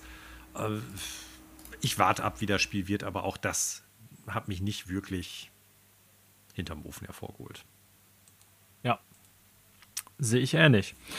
Ja, wenn es von euch dann keine Ergänzung mehr gibt, können wir eigentlich auch schon weiter hoppen. War eine mhm. sehr kurze Indies-Besprechung, aber wie gesagt, das hat auch so leider mittlerweile einen Stellenwert bei mir. Das hat für mich einfach keinen Splash. Ich verstehe, warum Nintendo sowas macht und es ist ja auch okay. Ne? Also ihr werdet, wenn ihr ähm, euch den Stream rein guckt, irgendwie vielleicht mehr Interesse dran haben oder wenn ihr mehr Interesse an so Indie-Games habt, guckt es euch an. Vielleicht kommt ihr zu einer ganz anderen Einschätzung als wir und lasst uns auch gerne daran teilhaben. Aber speziell für mich bräuchte es davon eher weniger als mehr. Aber ich verstehe natürlich, dass das für Nintendo auch Marketing und Vertragsgründe hat und so weiter und so fort. Ja, dann würde ich doch sagen, gehen wir weiter und da widmen wir uns jetzt mal wieder knallharten Zahlen. Ne, hier der Quartalszahlen-Podcast, weithin bekannt. Äh, in dem Fall sind die Zahlen interessant, weil Embracer äh, die Zahlen des letzten Vierteljahres rausgegeben hat. Und Embracer, wie wir alle wissen, steckt spätestens seit dem Sommer in ernsten finanziellen Schwierigkeiten und haben ja auch, wir haben es jetzt über Wochen hier thematisiert, deswegen ihr äh, Restrukturierungsprogramm angeschoben, was vor allen Dingen erstmal heißt, Kosten einsparen durch Studioschließung und Entlassung. Und den Kurs werden sie jetzt auch fortsetzen. Ähm, ich will hier nicht alle Zahlen runterbeten. Es gibt durchaus auch ein paar positive Zahlen, sagen wir auch gleich noch. Ähm, das heißt, nicht alles ist schlecht bei Embracer oder zumindest lese ich das hier so als nicht kurz vorm Kollaps, aber ich will mal auf eine Zahl zumindest eingehen, die den ja, die Gesamtlage vielleicht so ein bisschen widerspiegelt und die zumindest mir bisher vorher nicht bewusst war, Manuel. Ich weiß jetzt nicht, wie es bei dir war. Ähm, die haben ein, äh, eine, eine, Gesamten, eine Gesamtschuldenlast im Moment von äh, noch 1,4 Billionen, also Milliarden Dollar. Ich will jetzt immer hier Billion, ich muss das dann hier übersetzen ins Deutsche in Milliarden. Ähm, da ist mir dann doch mal bewusst geworden, okay, das Ganze ist tatsächlich hier dieses Riesenwachstum, was Embracer jetzt über Jahre hingelegt hatte, äh, massiv auf Pump finanziert worden. Kelze Pries. Ja, ich meine, wir haben schon oft drüber gesprochen, da gibt es eigentlich gar nichts mehr hinzuzufügen.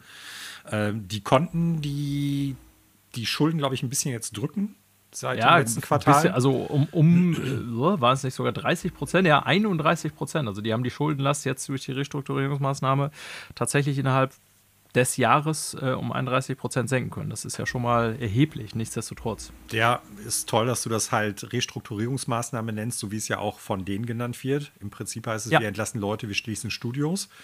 Und, Habe ich aber äh, auch gesagt. Die, ja, wo du jetzt gerade nochmal in dem Kontext, als ich das sagtest, du darauf hingewiesen hast, durch die Restrukturierungsmaßnahme haben sie das eingespart. Ja, ja klar. Ja, ja. Ne? Also, was ähm, damit gemeint ist, ist klar. Ja.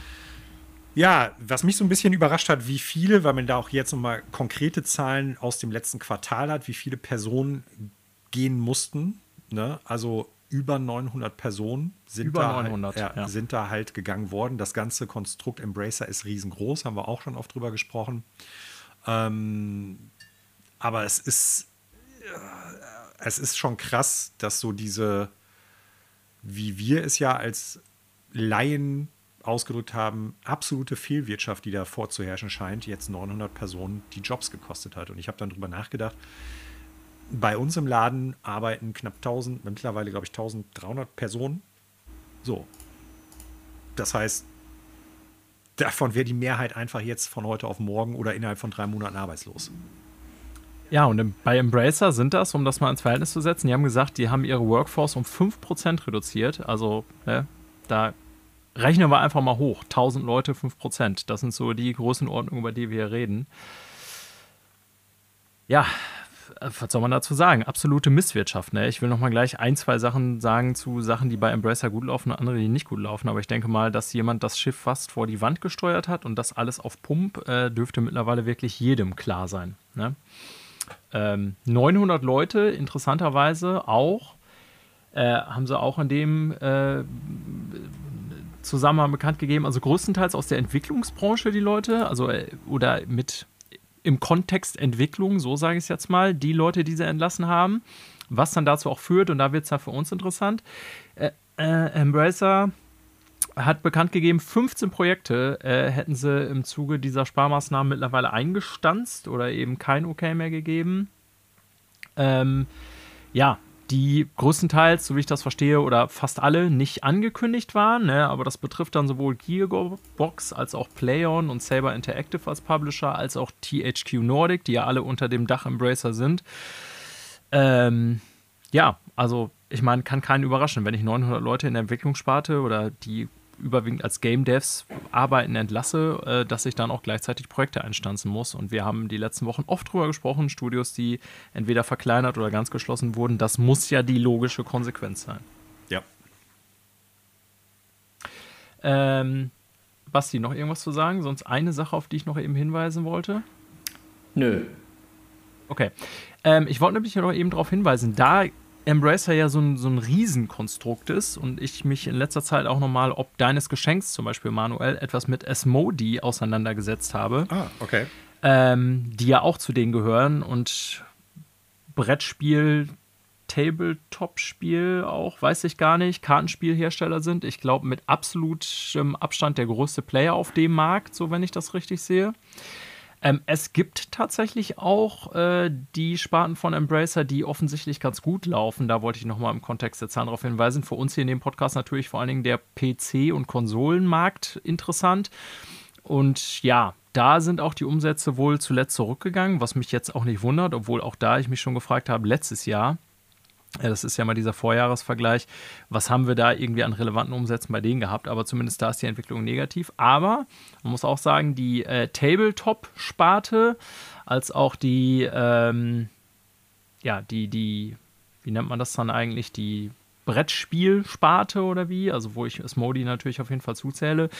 Äh, die läuft offensichtlich ganz gut und ähm, da sind die Verantwortlichen auch bei der Präsentation der Quartalzahlen darauf eingegangen, dass es ja trotz allem auch so ein paar ähm, Unternehmensbereiche gibt, die permanent guten Income generieren. Und ich glaube, die können im Moment tatsächlich ganz froh sein, so traurig das alles ist, dass die äh, außer Videospiele noch ein paar andere Sachen haben, die sie bedienen können, sozusagen. Ja, ich habe das irgendwann vor ein paar Wochen aber schon mal so ein bisschen angedeutet. Für mich ist dann halt die Frage, ähm, was bedeutet das dann halt für diese Sparte der Firma?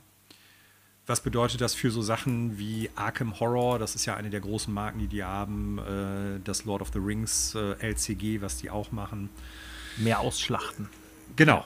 Das wird leider, glaube ich, jetzt dann das Gesetz der Stunde werden von ganz oben. So nach dem Motto, ey, das läuft bei euch gut, macht mehr davon. Ein ähnliches Problem ja. sehe ich aktuell als Magic-Spieler, der jetzt nicht wirklich total drin ist, aber seit ein paar Jahren wieder mehr drin ist. Bei Wizards of the Coast Schrägstrich Hasbro mit der Magic-Marke. Ne? läuft ja. wie geschnitten Brot. Wir müssen mehr, mehr, mehr, mehr, mehr. Mehr bedeutet aber nicht immer besser, im Gegenteil. Das bedeutet unter Umständen, dass es einfach viel zu viel Produkt gibt, dass es viel zu viel qualitativ schlechte Produkte unter Umständen dann irgendwann auch gibt. Ähm, so, und da muss ich ganz ehrlich sagen, mache ich mir dann so als Brettspielfan durchaus äh, Gedanken bezüglich Asmodee.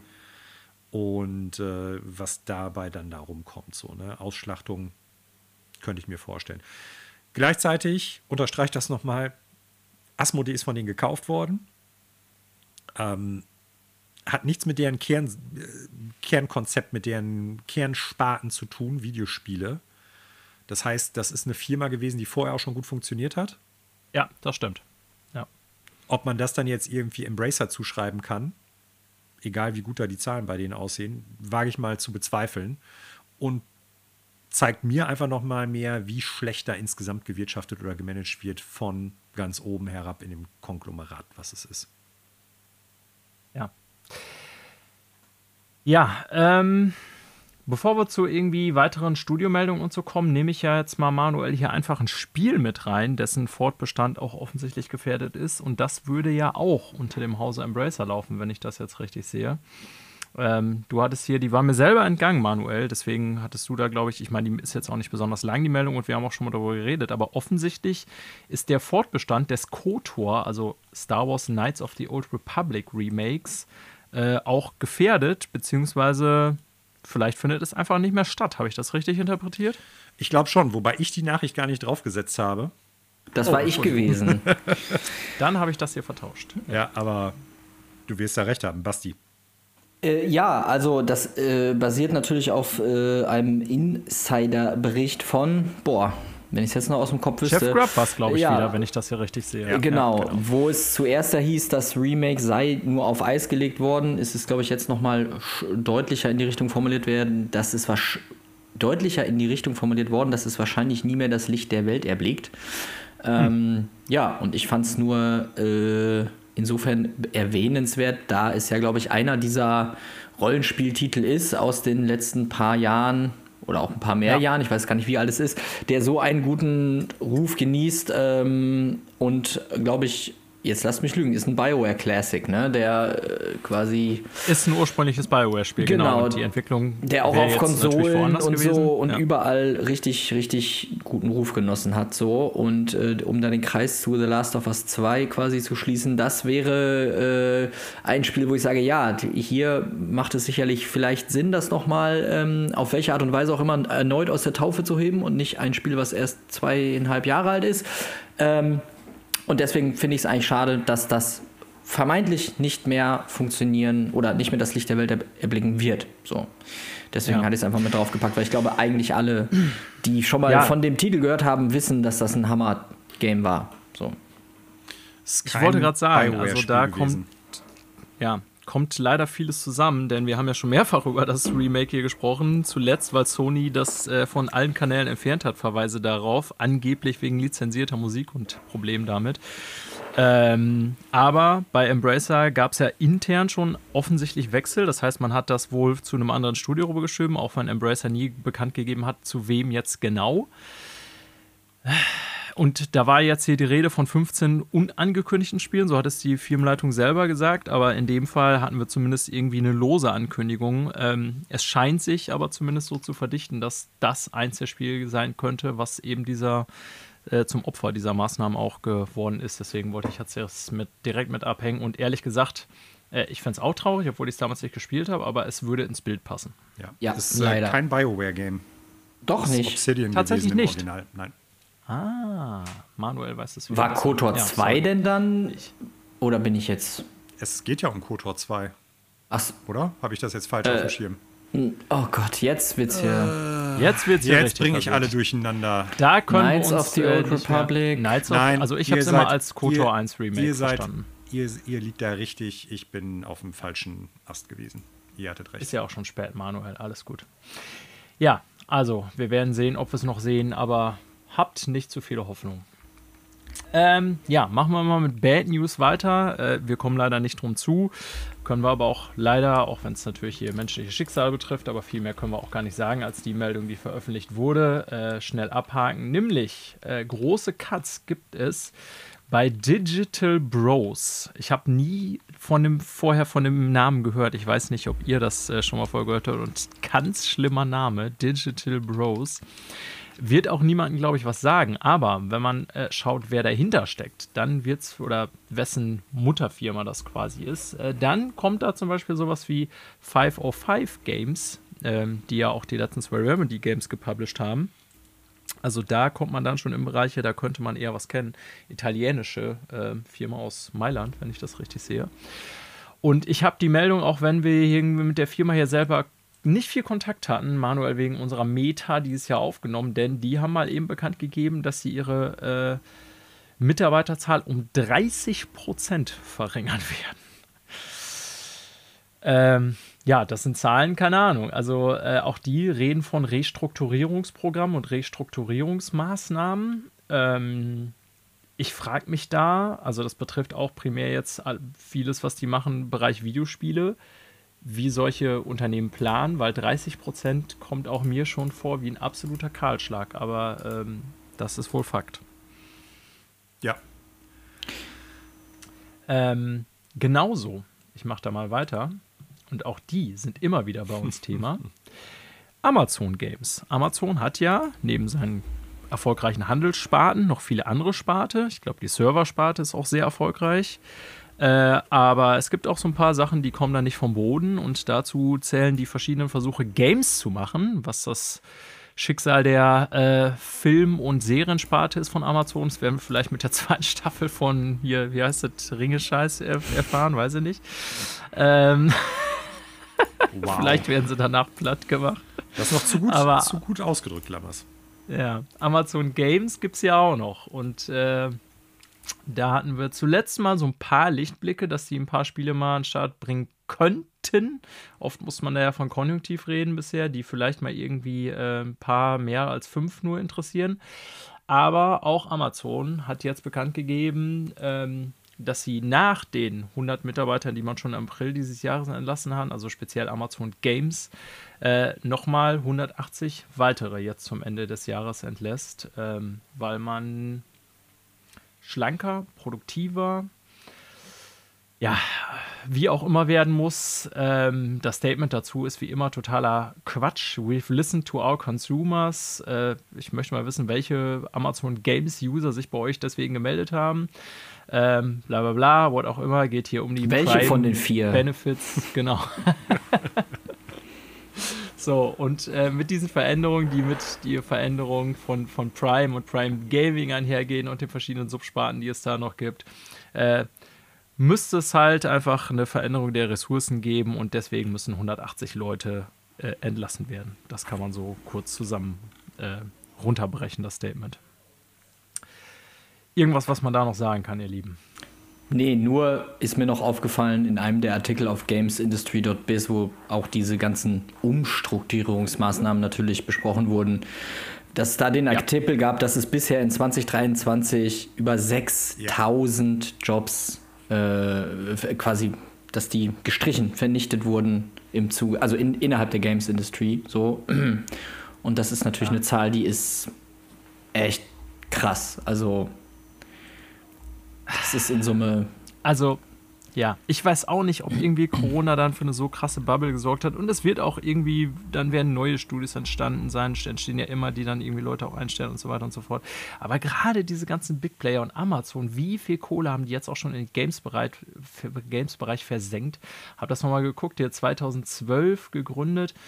Also wenn ich mir gucke, was die auf der Agenda bisher haben, also die haben ja auch den ganzen Mobile Games Bereich, AAA schaffen natürlich in dem Bereich gar nicht so viel, ne? aber äh, dann haben sie da vermeintlich mit New World oder Lost Ark mal irgendwas am Start, was so laufen könnte, kriegen es aber dort trotzdem nicht irgendwie geschissen. Also es gibt dann doch immer wieder so Beispiele, Google, Amazon und so, viel Geld allein hilft dann doch nicht irgendwie, um Dinge in die Wege zu leiten, offensichtlich. Weiß ich nicht. Also bisher ist mein Eindruck, und das sind ja die Meldungen der letzten ein, zwei Jahre, geht Amazon anstatt mehr darin zu investieren oder das Business auszubauen, äh, immer wieder weiter zurück und schrumpft das Ganze wieder, ist so mein Gefühl. Ja, Manuel fällt gar nicht mehr viel ein. Daher da gibt es nicht mehr viel zu sagen. Nee, ja, ist ja auch ich so. muss mich immer wieder daran erinnern, dass es Amazon Luna überhaupt noch gibt. Wer? Was? Und Scheiß. Ich, ganz ehrlich, ich hatte das nicht mehr auf dem Schirm. Ich habe jetzt drüber nachgedacht, was hat Amazon Games gemacht und ich, ich kam nicht mehr auf Luna, obwohl wir hier ja.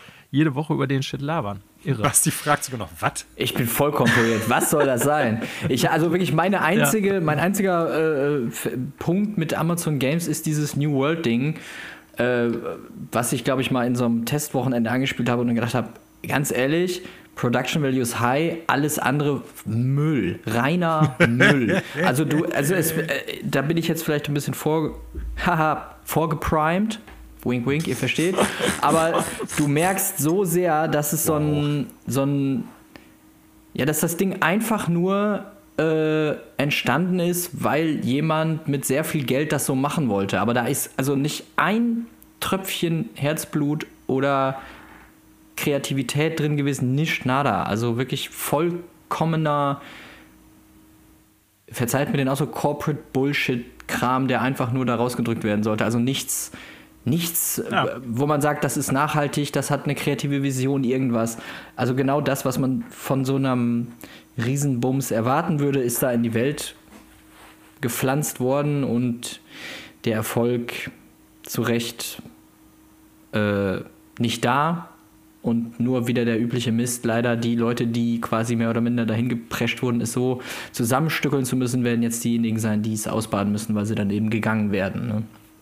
Solche ehrlichen äh, Einschätzungen schätzen und lieben wir dich doch, Basti. Ja. Ja, Machen wir mal mit was Positivem weiter. Wie gesagt, wir haben heute eher viele Meldungen, aber viele kleine. Ne? Das ist heute ja eher so ein Blitzgewitter hier, aber ist ja auch mal was Schönes. Müssen wir uns ja nicht immer den Mund fusselig reden, Manuel. Tun wir sowieso schon. Ähm, Atlas, mit, mit, einer guten Meldung mal. Komischerweise, Manuel, haben wir auch schon gesagt, kommen die immer wieder aus Japan. Ähm, während die westlichen Entwickler offensichtlich bemüht sind, Großteile ihrer Arbeitskraft irgendwie schnell loszuwerden und die Kosten zu reduzieren, haben wir jetzt innerhalb von anderthalb Jahren mehrere japanische Firmen gehabt, die die Mitarbeitergehälter doch deutlich erhöhen. Ähm, ich bin schon der Überzeugung, das muss was mit dem japanischen Arbeitsmarkt oder auch irgendwie speziell so mit dem Spieleentwicklungsbereich da zu tun haben. Denn Atlas hat angekündigt, dass die, also Atlas, so werdet ihr äh, zu Hause vor allen Dingen als die Persona-Macher kennen, ähm, haben angekündigt, die Gehälter ihrer Mitarbeiter zum kommenden April um 15% anzuheben, was ja doch, muss man sagen, dicker Batzen mehr Geld ist. Habe ich äh, in meinem Berufsleben noch nicht bekommen, 15% mehr Geld. Und ich will mich nicht beschweren, aber das ist schon so, in Sachen Gehaltsverhandlungen wäre das schon was, was man den meisten Arbeitgebern nicht mal eben so vorlegt. Ja, man darf allerdings in dem Kontext auch nicht vergessen, dass unter Umständen, je nachdem, welche Bereiche in der Videospielproduktion du nimmst, und wo die natürlich auch gelagert sind, die Gehälter völlig unterschiedlich sind. Also 15 Prozent Absolut, völlig mehr richtig, ja. in Realzahlen in den USA bedeutet was ganz anderes als unter Umständen dann irgendwie bei einem Studio ja. wie Atlas in Japan. Plus auch in Japan, da wird nicht so viel drüber gesprochen wie zum Beispiel bei US- oder europäischen Studios, äh, wie da die Arbeitskultur ist. Ne? Und auch zu From Software zum Beispiel gab es ja durchaus schon Stimmen, die gesagt haben, ey, Crunch ist da Tagwerk. Ne? Also das. Ja, ich will nicht sagen, ich damit sagen möchte, irgendwie super. Genau. Ja. Also man ne? muss das, man muss dann auch immer schauen, so, ja gut, 15 Prozent mehr, wenn die Löhne vorher viel zu niedrig waren. Das kann ich jetzt nicht sagen, weil ich nicht weiß, ob die eigentlich gut oder nicht gut sind in, den, äh, in Japan. Aber dann relativiert sich das auch schon wieder so ein bisschen. Ne? Und äh, auch da die Arbeitsverhältnisse, die Arbeitskultur da weiß ich zumindest zu wenig drüber, um sagen zu können, ja, auch da müsste man eigentlich mal vielleicht genauer hingucken oder das läuft alles gut. Ja, ist korrekt. Äh, das muss alles immer im Kontext und ich kann es nicht beurteilen. Ich bin kein Interner bei Atlas. Ähm, genau, ich habe es jetzt trotzdem als positive Meldung mit mhm. aufgenommen. Ist es ja auch. Mhm. Auch wenn ich nie da war, äh, du hast recht, äh, Japan und Arbeitskultur ist nochmal was ganz anderes, zumal, äh, zumindest wie ich von einer Freundin weiß, die lange in Japan gelebt hat, auch schon eine sehr hohe Identifikation mit der Firma im Grunde erwartet wird und damit auch eine dementsprechend hohe Arbeitsleistung. Ne? Ähm, das ist wohl schon so. Ähm, bleiben wir doch mal in Japan, Manuel. Auch das, denke ich, eine positive Nachricht. Ähm, Dragon's Dogma 2, Capcom, Spiel, auf das du durchaus Bock hast und an dem yep, ich ohne total. den ersten Teil zu kennen zumindest interessiert war. Hatten wir hier drüber gesprochen. Trailer sahen alle ganz nett aus. Ja, Capcom hat nun erstmal äh, das Wichtigste bekannt gegeben, dass es am 28. November, also schon sehr bald, ein Dragon's Dogma 2 Showcase geben wird, also wo die sich explizit auf den Titel konzentrieren. Und vielleicht, Manuel, das ist jetzt aber noch nicht offiziell, sind wir tatsächlich auch schon vorher etwas schlauer, wann das Spiel rauskommen wird. Ich rechne damit, dass bei dem Showcase das Release-Datum verkündet wird. Äh, aber äh, findige Nutzer des sogenannten Internets äh, haben herausgefunden, dass das Spiel wahrscheinlich im März kommenden Jahres erscheinen wird. Genauer gesagt der 22. März. Mhm. Ja, ich freue mich total drauf. Und das, das erste Halbjahr 2024 wird auch schon wieder krass mit Final Fantasy VII Reboot, äh, nicht Remake, ach verdammt, ähm, Rebirth ja. und dann Dragon's Dogma 2. Also da kommen schon wieder unter Umständen ja, zwei das, potenzielle das, Also 2000 wollte ich sagen, 2023 endet krass und 24, also zumindest das erste Quartal. Holla die Waldfee. Also wenn wir da die Quartalsvorschau machen, da wird auch wieder einiges dabei sein und ähm, ja, also nur mal eben so zur Quelle. Ich glaube, ihr könnt euch das schon mal mehr oder weniger anstreichen im Kalender, den 22. März, denn äh, dass der Leak beruht tatsächlich auf der äh, europäischen äh, Altersrat Ratifizierungsagentur, so heißt es, glaube ich, übersetzt. Äh, die PEGI, PEGI, habt ihr bestimmt alle schon mal gehört, oder zumindest diese Buchstaben auf einer Packung irgendwo gelesen. In Deutschland gibt es ja noch FSK, USK, das ist eine rein deutsche Sache.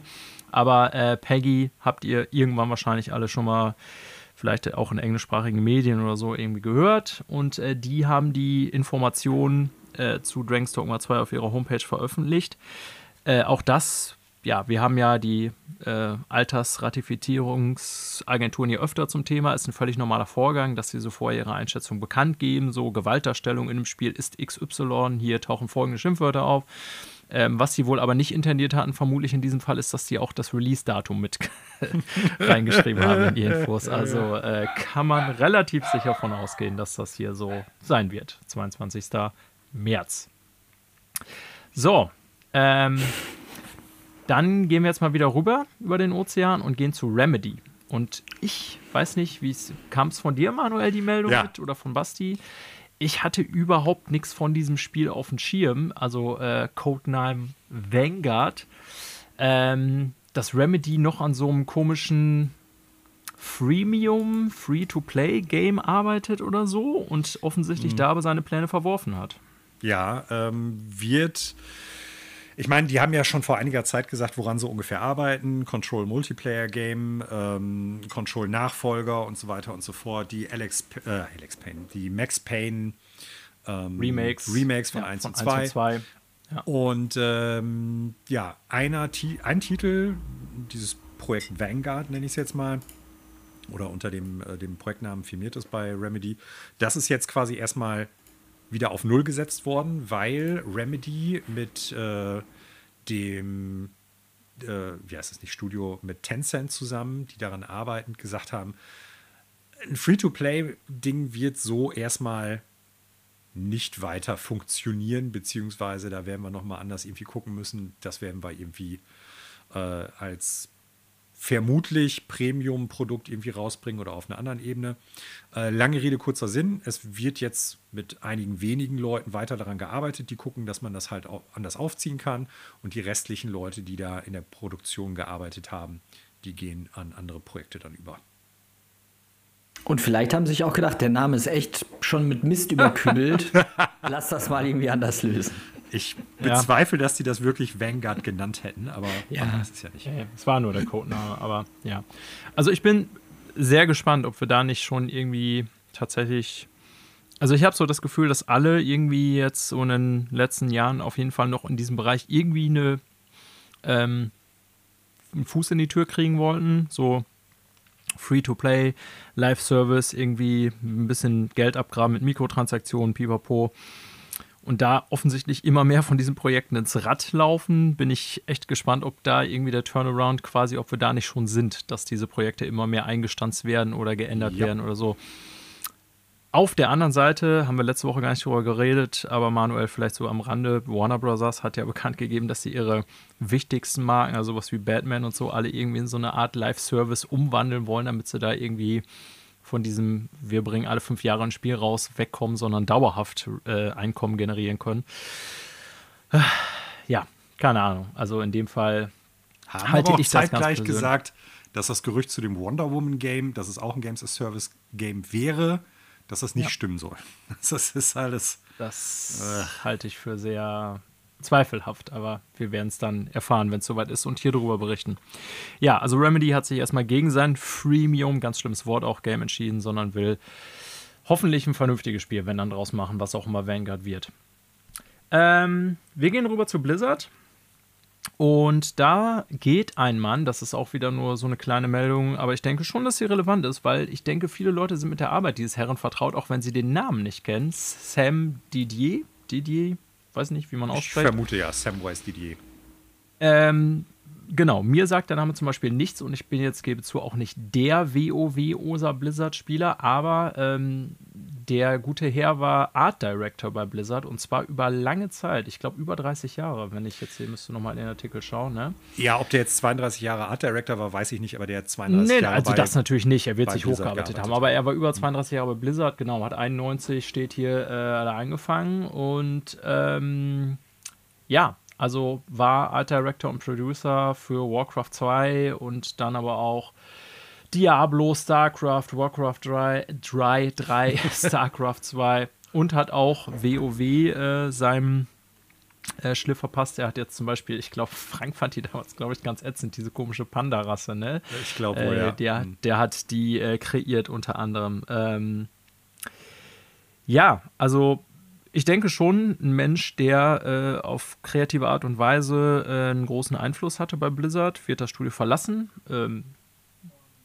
kein böses Blut, soweit ich das hier sehe, sondern einfach war jetzt ewig da, äh, vorgezogener Ruhestand oder so. Sein genaues Alter steht hier auch gar nicht, weiß ich nicht, aber es scheint so zu sein, als würde er äh, ja quasi äh, in Ruhestand gehen wollen, zumindest was seine Arbeit bei Blizzard angeht. Ähm, ich fand ja eigentlich immer, dass, also man kann Blizzard viel vorwerfen, äh, gerade in der heutigen Zeit sind ja auch nicht mehr ganz so das Studio wie vor 10, 15 Jahren. Aber ich finde, was man denen nicht oder was man denen durchaus zugutehalten muss, meiner Meinung nach, ist, dass viele deren Spiele einen hohen Wiedererkennungswert haben. Das finde ich, kann man schon sagen. Und äh, da hat er, würde ich sagen, in gewissermaßen auch einen Teil dran, würde ich mal vermuten.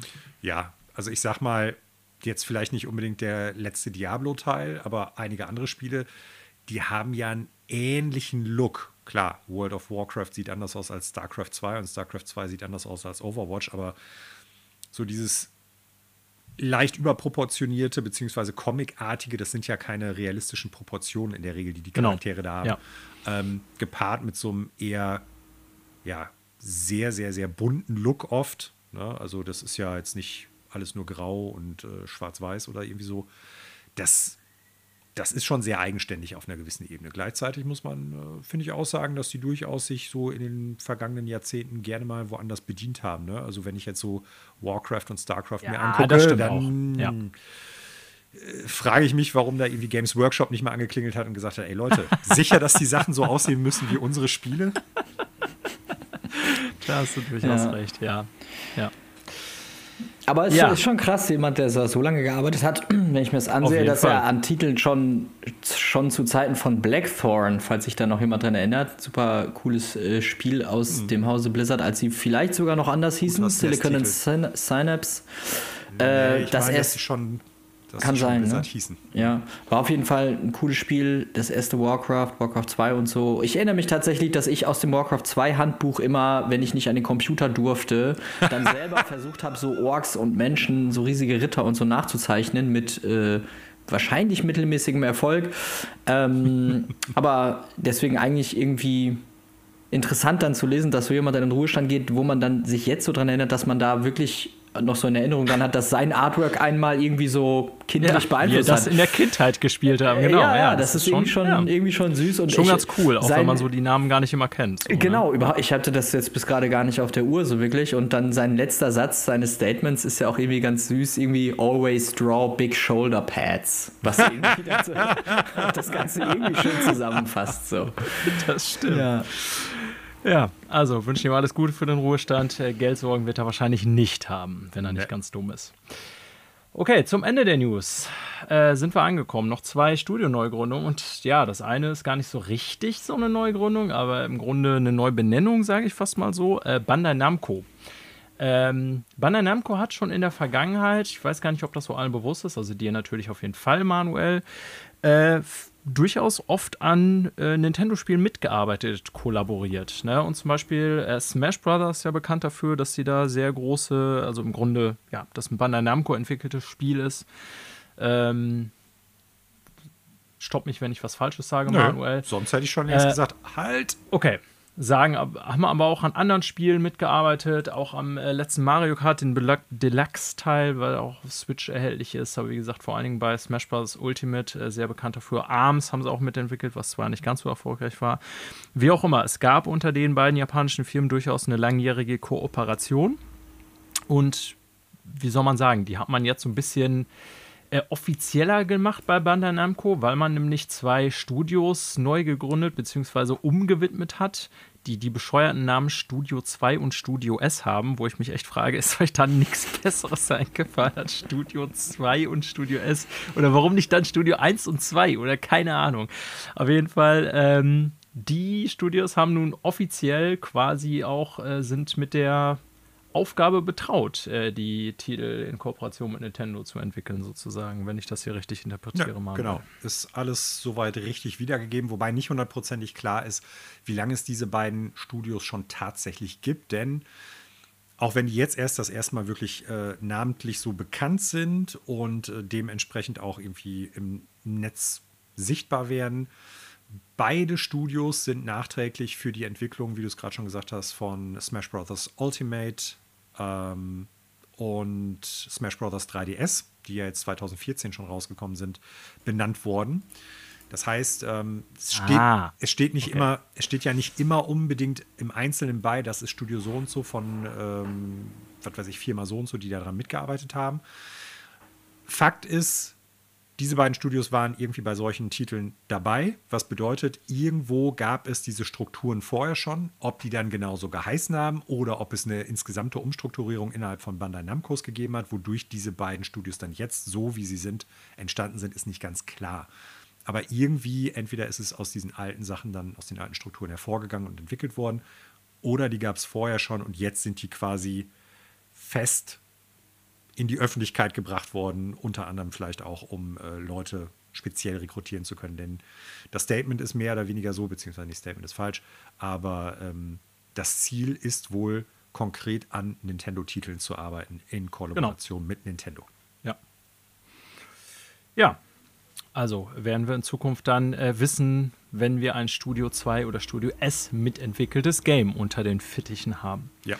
Zuletzt eine Studio-Neugründung noch. Ähm, ja, zwar in Vancouver, aber äh, zu äh, den Chinesen gehörend, nämlich NetEase in diesem Fall. Und Manuel, wir hatten über die letzten Wochen, Monate, Jahre jetzt ja schon immer wieder schon darüber berichtet, dass die großen chinesischen Player, vor allen Dingen Tencent und NetEase, ähm, ja mit jeder Menge Geld auch äh, gut beleumundete, sehr etablierte Fachkräfte aus anderen Studios locken ähm, und dann mit deren Hilfe neue Studios gegründet werden oder bestehende Studios quasi äh, prominent bestückt werden. Und so auch in diesem Fall äh, ein neues Studio ähm, namens Worlds Untold in Vancouver ansässig zwar, aber full remote, wie sie selber sagen, also im Grunde Mitarbeiter aus aller Welt dann offensichtlich. Und der entscheidende Name, der hier fällt, Basti, wir haben vorhin über BioWare schon gesprochen, ist äh, Mac Walters, der äh, ja lange Zeit prominent bei BioWare war und jetzt eben CEO von Worlds Untold wird. Ne, hat irgendwie über 20 Jahre bei BioWare gemacht, als Leadwriter hier, glaube ich, wenn ich das richtig sehe, bei Mass Effect 2 und 3. Narrative Director on Anthem. Ja, gut, Anthem kann man jetzt sogar streiten, aber ja, whatever. Ähm, Mass Effect Andromeda war dann auch noch Creative Writer, äh, Director, Entschuldigung. Ähm, das Studio hat sich zum Ziel gesetzt und es hätte wahrscheinlich niemand denken können, was für Spiele die entwickeln, Manuel. Aber man liest hier tatsächlich AAA Action Adventure Games with an emphasis on narrative and world building. Wer hätte es gedacht? Tja, also, äh, will sagen, äh, Mac Walters bleibt seinem Steckenpferd wahrscheinlich treu und tut das, was er auch schon bei Mass Effect äh, und Anthem gemacht hat die letzten Jahre. Tja, ist die Frage, ob das äh, erste Spiel dann auch in irgendeinem Science-Fiction-Universum spielen wird oder in irgendeinem äh, Fantasy-Universum oder ob die sich doch mal trauen, was ganz anderes zu machen. Mal gucken. Ja, ich bin gespannt, weil auch der gute Herr Walters ist uns im Prinzip schon lange Zeit ein gutes Spiel schuldig. Also von daher, wir haben oft gesehen, dass Leute irgendwie aus Studios weggegangen sind, um ihr eigenes Brot zu backen und hinterher wurden dann nicht mal kleine Brötchen raus. Ähm, ja. Wir warten es ab. Kann auch sein, dass da irgendwas eingestampft wird, denn auch das haben wir erlebt. Studios, die gegründet werden, zu dem Zweck, irgendwie ein oder zwei Spiele zu produzieren, gleichzeitig in der Produktion vielleicht auch sogar haben. Und noch bevor eins dieser beiden Titel, äh, einer dieser beiden Titel dann erscheint, wird das Studio auch schon wieder eingestampft.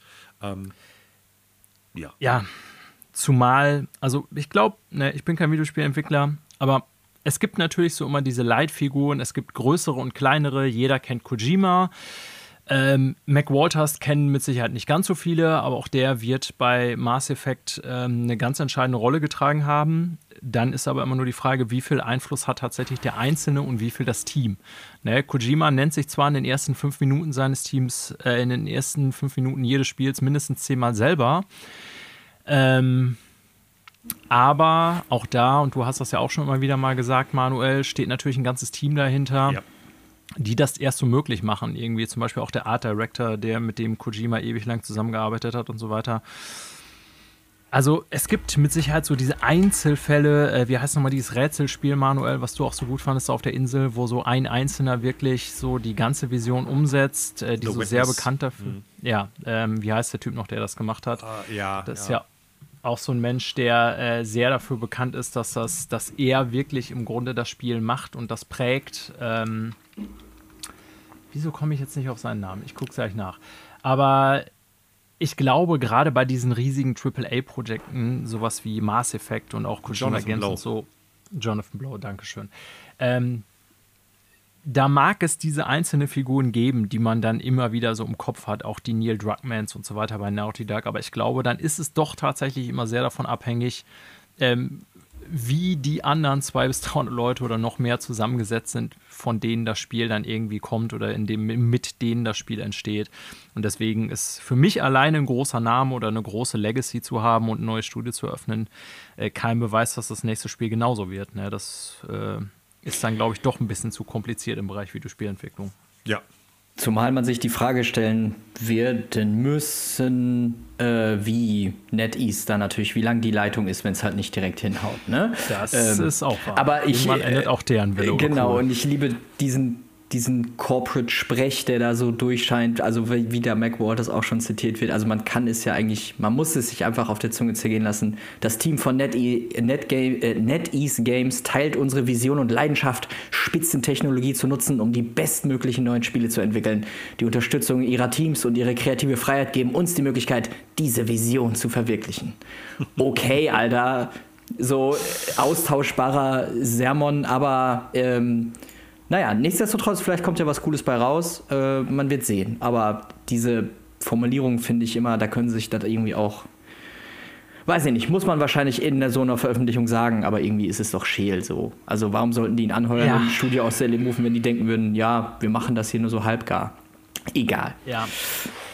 Also genau, muss man abwarten. Ne? Wir ja. hatten jetzt zuletzt im letzten Jahr noch zwei Beispiele, wo auch solche Industrieveteranen da mit neuen Spielen irgendwie baden gegangen sind. Hier äh, mit Callisto Protocol, was ja wahnsinnig teuer war und trotzdem irgendwie zumindest verkaufszahlentechnisch eher durch die Uhr ging. Ne? Dahinter steht ja der Dead Space-Macher oder zuletzt hier das äh, EA-Urgestein hier, wie heißt der, der Ascendant Studios gemacht hat und Immortals of Avium. Und ich weiß nicht, ob ihr das verfolgt habt, aber Immortals of Avium muss ja wohl so ein krasser äh, Misserfolg gewesen sein, dass die noch nicht mal Spiele oder irgendwie waren so die Gerüchte im Internet vielleicht gerade mal im sechsstelligen Bereich, wenn überhaupt verkauft haben für ein Multimillionen AAA-Spiel. Ähm, ja, will sagen, auch solche Studios können dann, selbst wenn sie ein Spiel hinkriegen, und ich glaube, technisch ist nicht das Problem von Immortals of Avium, kann das Spiel auch durch die Bank gehen. Okay, ihr Lieben, damit sind wir am Ende der News gekommen und auch am Ende der Sendung. Äh, ich danke allen Zuhörenden. Ich danke natürlich vor allen Dingen dir, Basti, dass du dir Zeit genommen hast und auch dir, Manuel, dass du dir wie immer Zeit genommen hast. Ähm, wenn ihr Feedback, Lob, Kritik für uns habt, hinterlasst uns das gerne über die E-Mail-Adresse ffelpodcast.gmail.com oder über Instagram oder über Facebook oder über, was haben wir noch? Mastodon. Genau, Twitter nutzen wir nicht mehr, aber egal. Äh, gerne auch eine Bewertung in einem Podcast-Catcher eurer Wahl hinterlassen. Das hilft uns, ob Sichtbarkeit, bessere Sichtbarkeit und natürlich auch vielleicht wegen einer schönen Bewertung des Podcastes. Ja, und in dem Sinne bleibt mir dann nur noch zu sagen, äh, ciao und bis zum nächsten Mal. Und ich übergebe das Wort an meine beiden Co-Hosts. Ich sage auch vielen lieben Dank an euch und an alle Zuhörenden und freue mich schon aufs nächste Mal. Und ich schließe ab mit den Worten Tschüss und bleibt extra freundlich.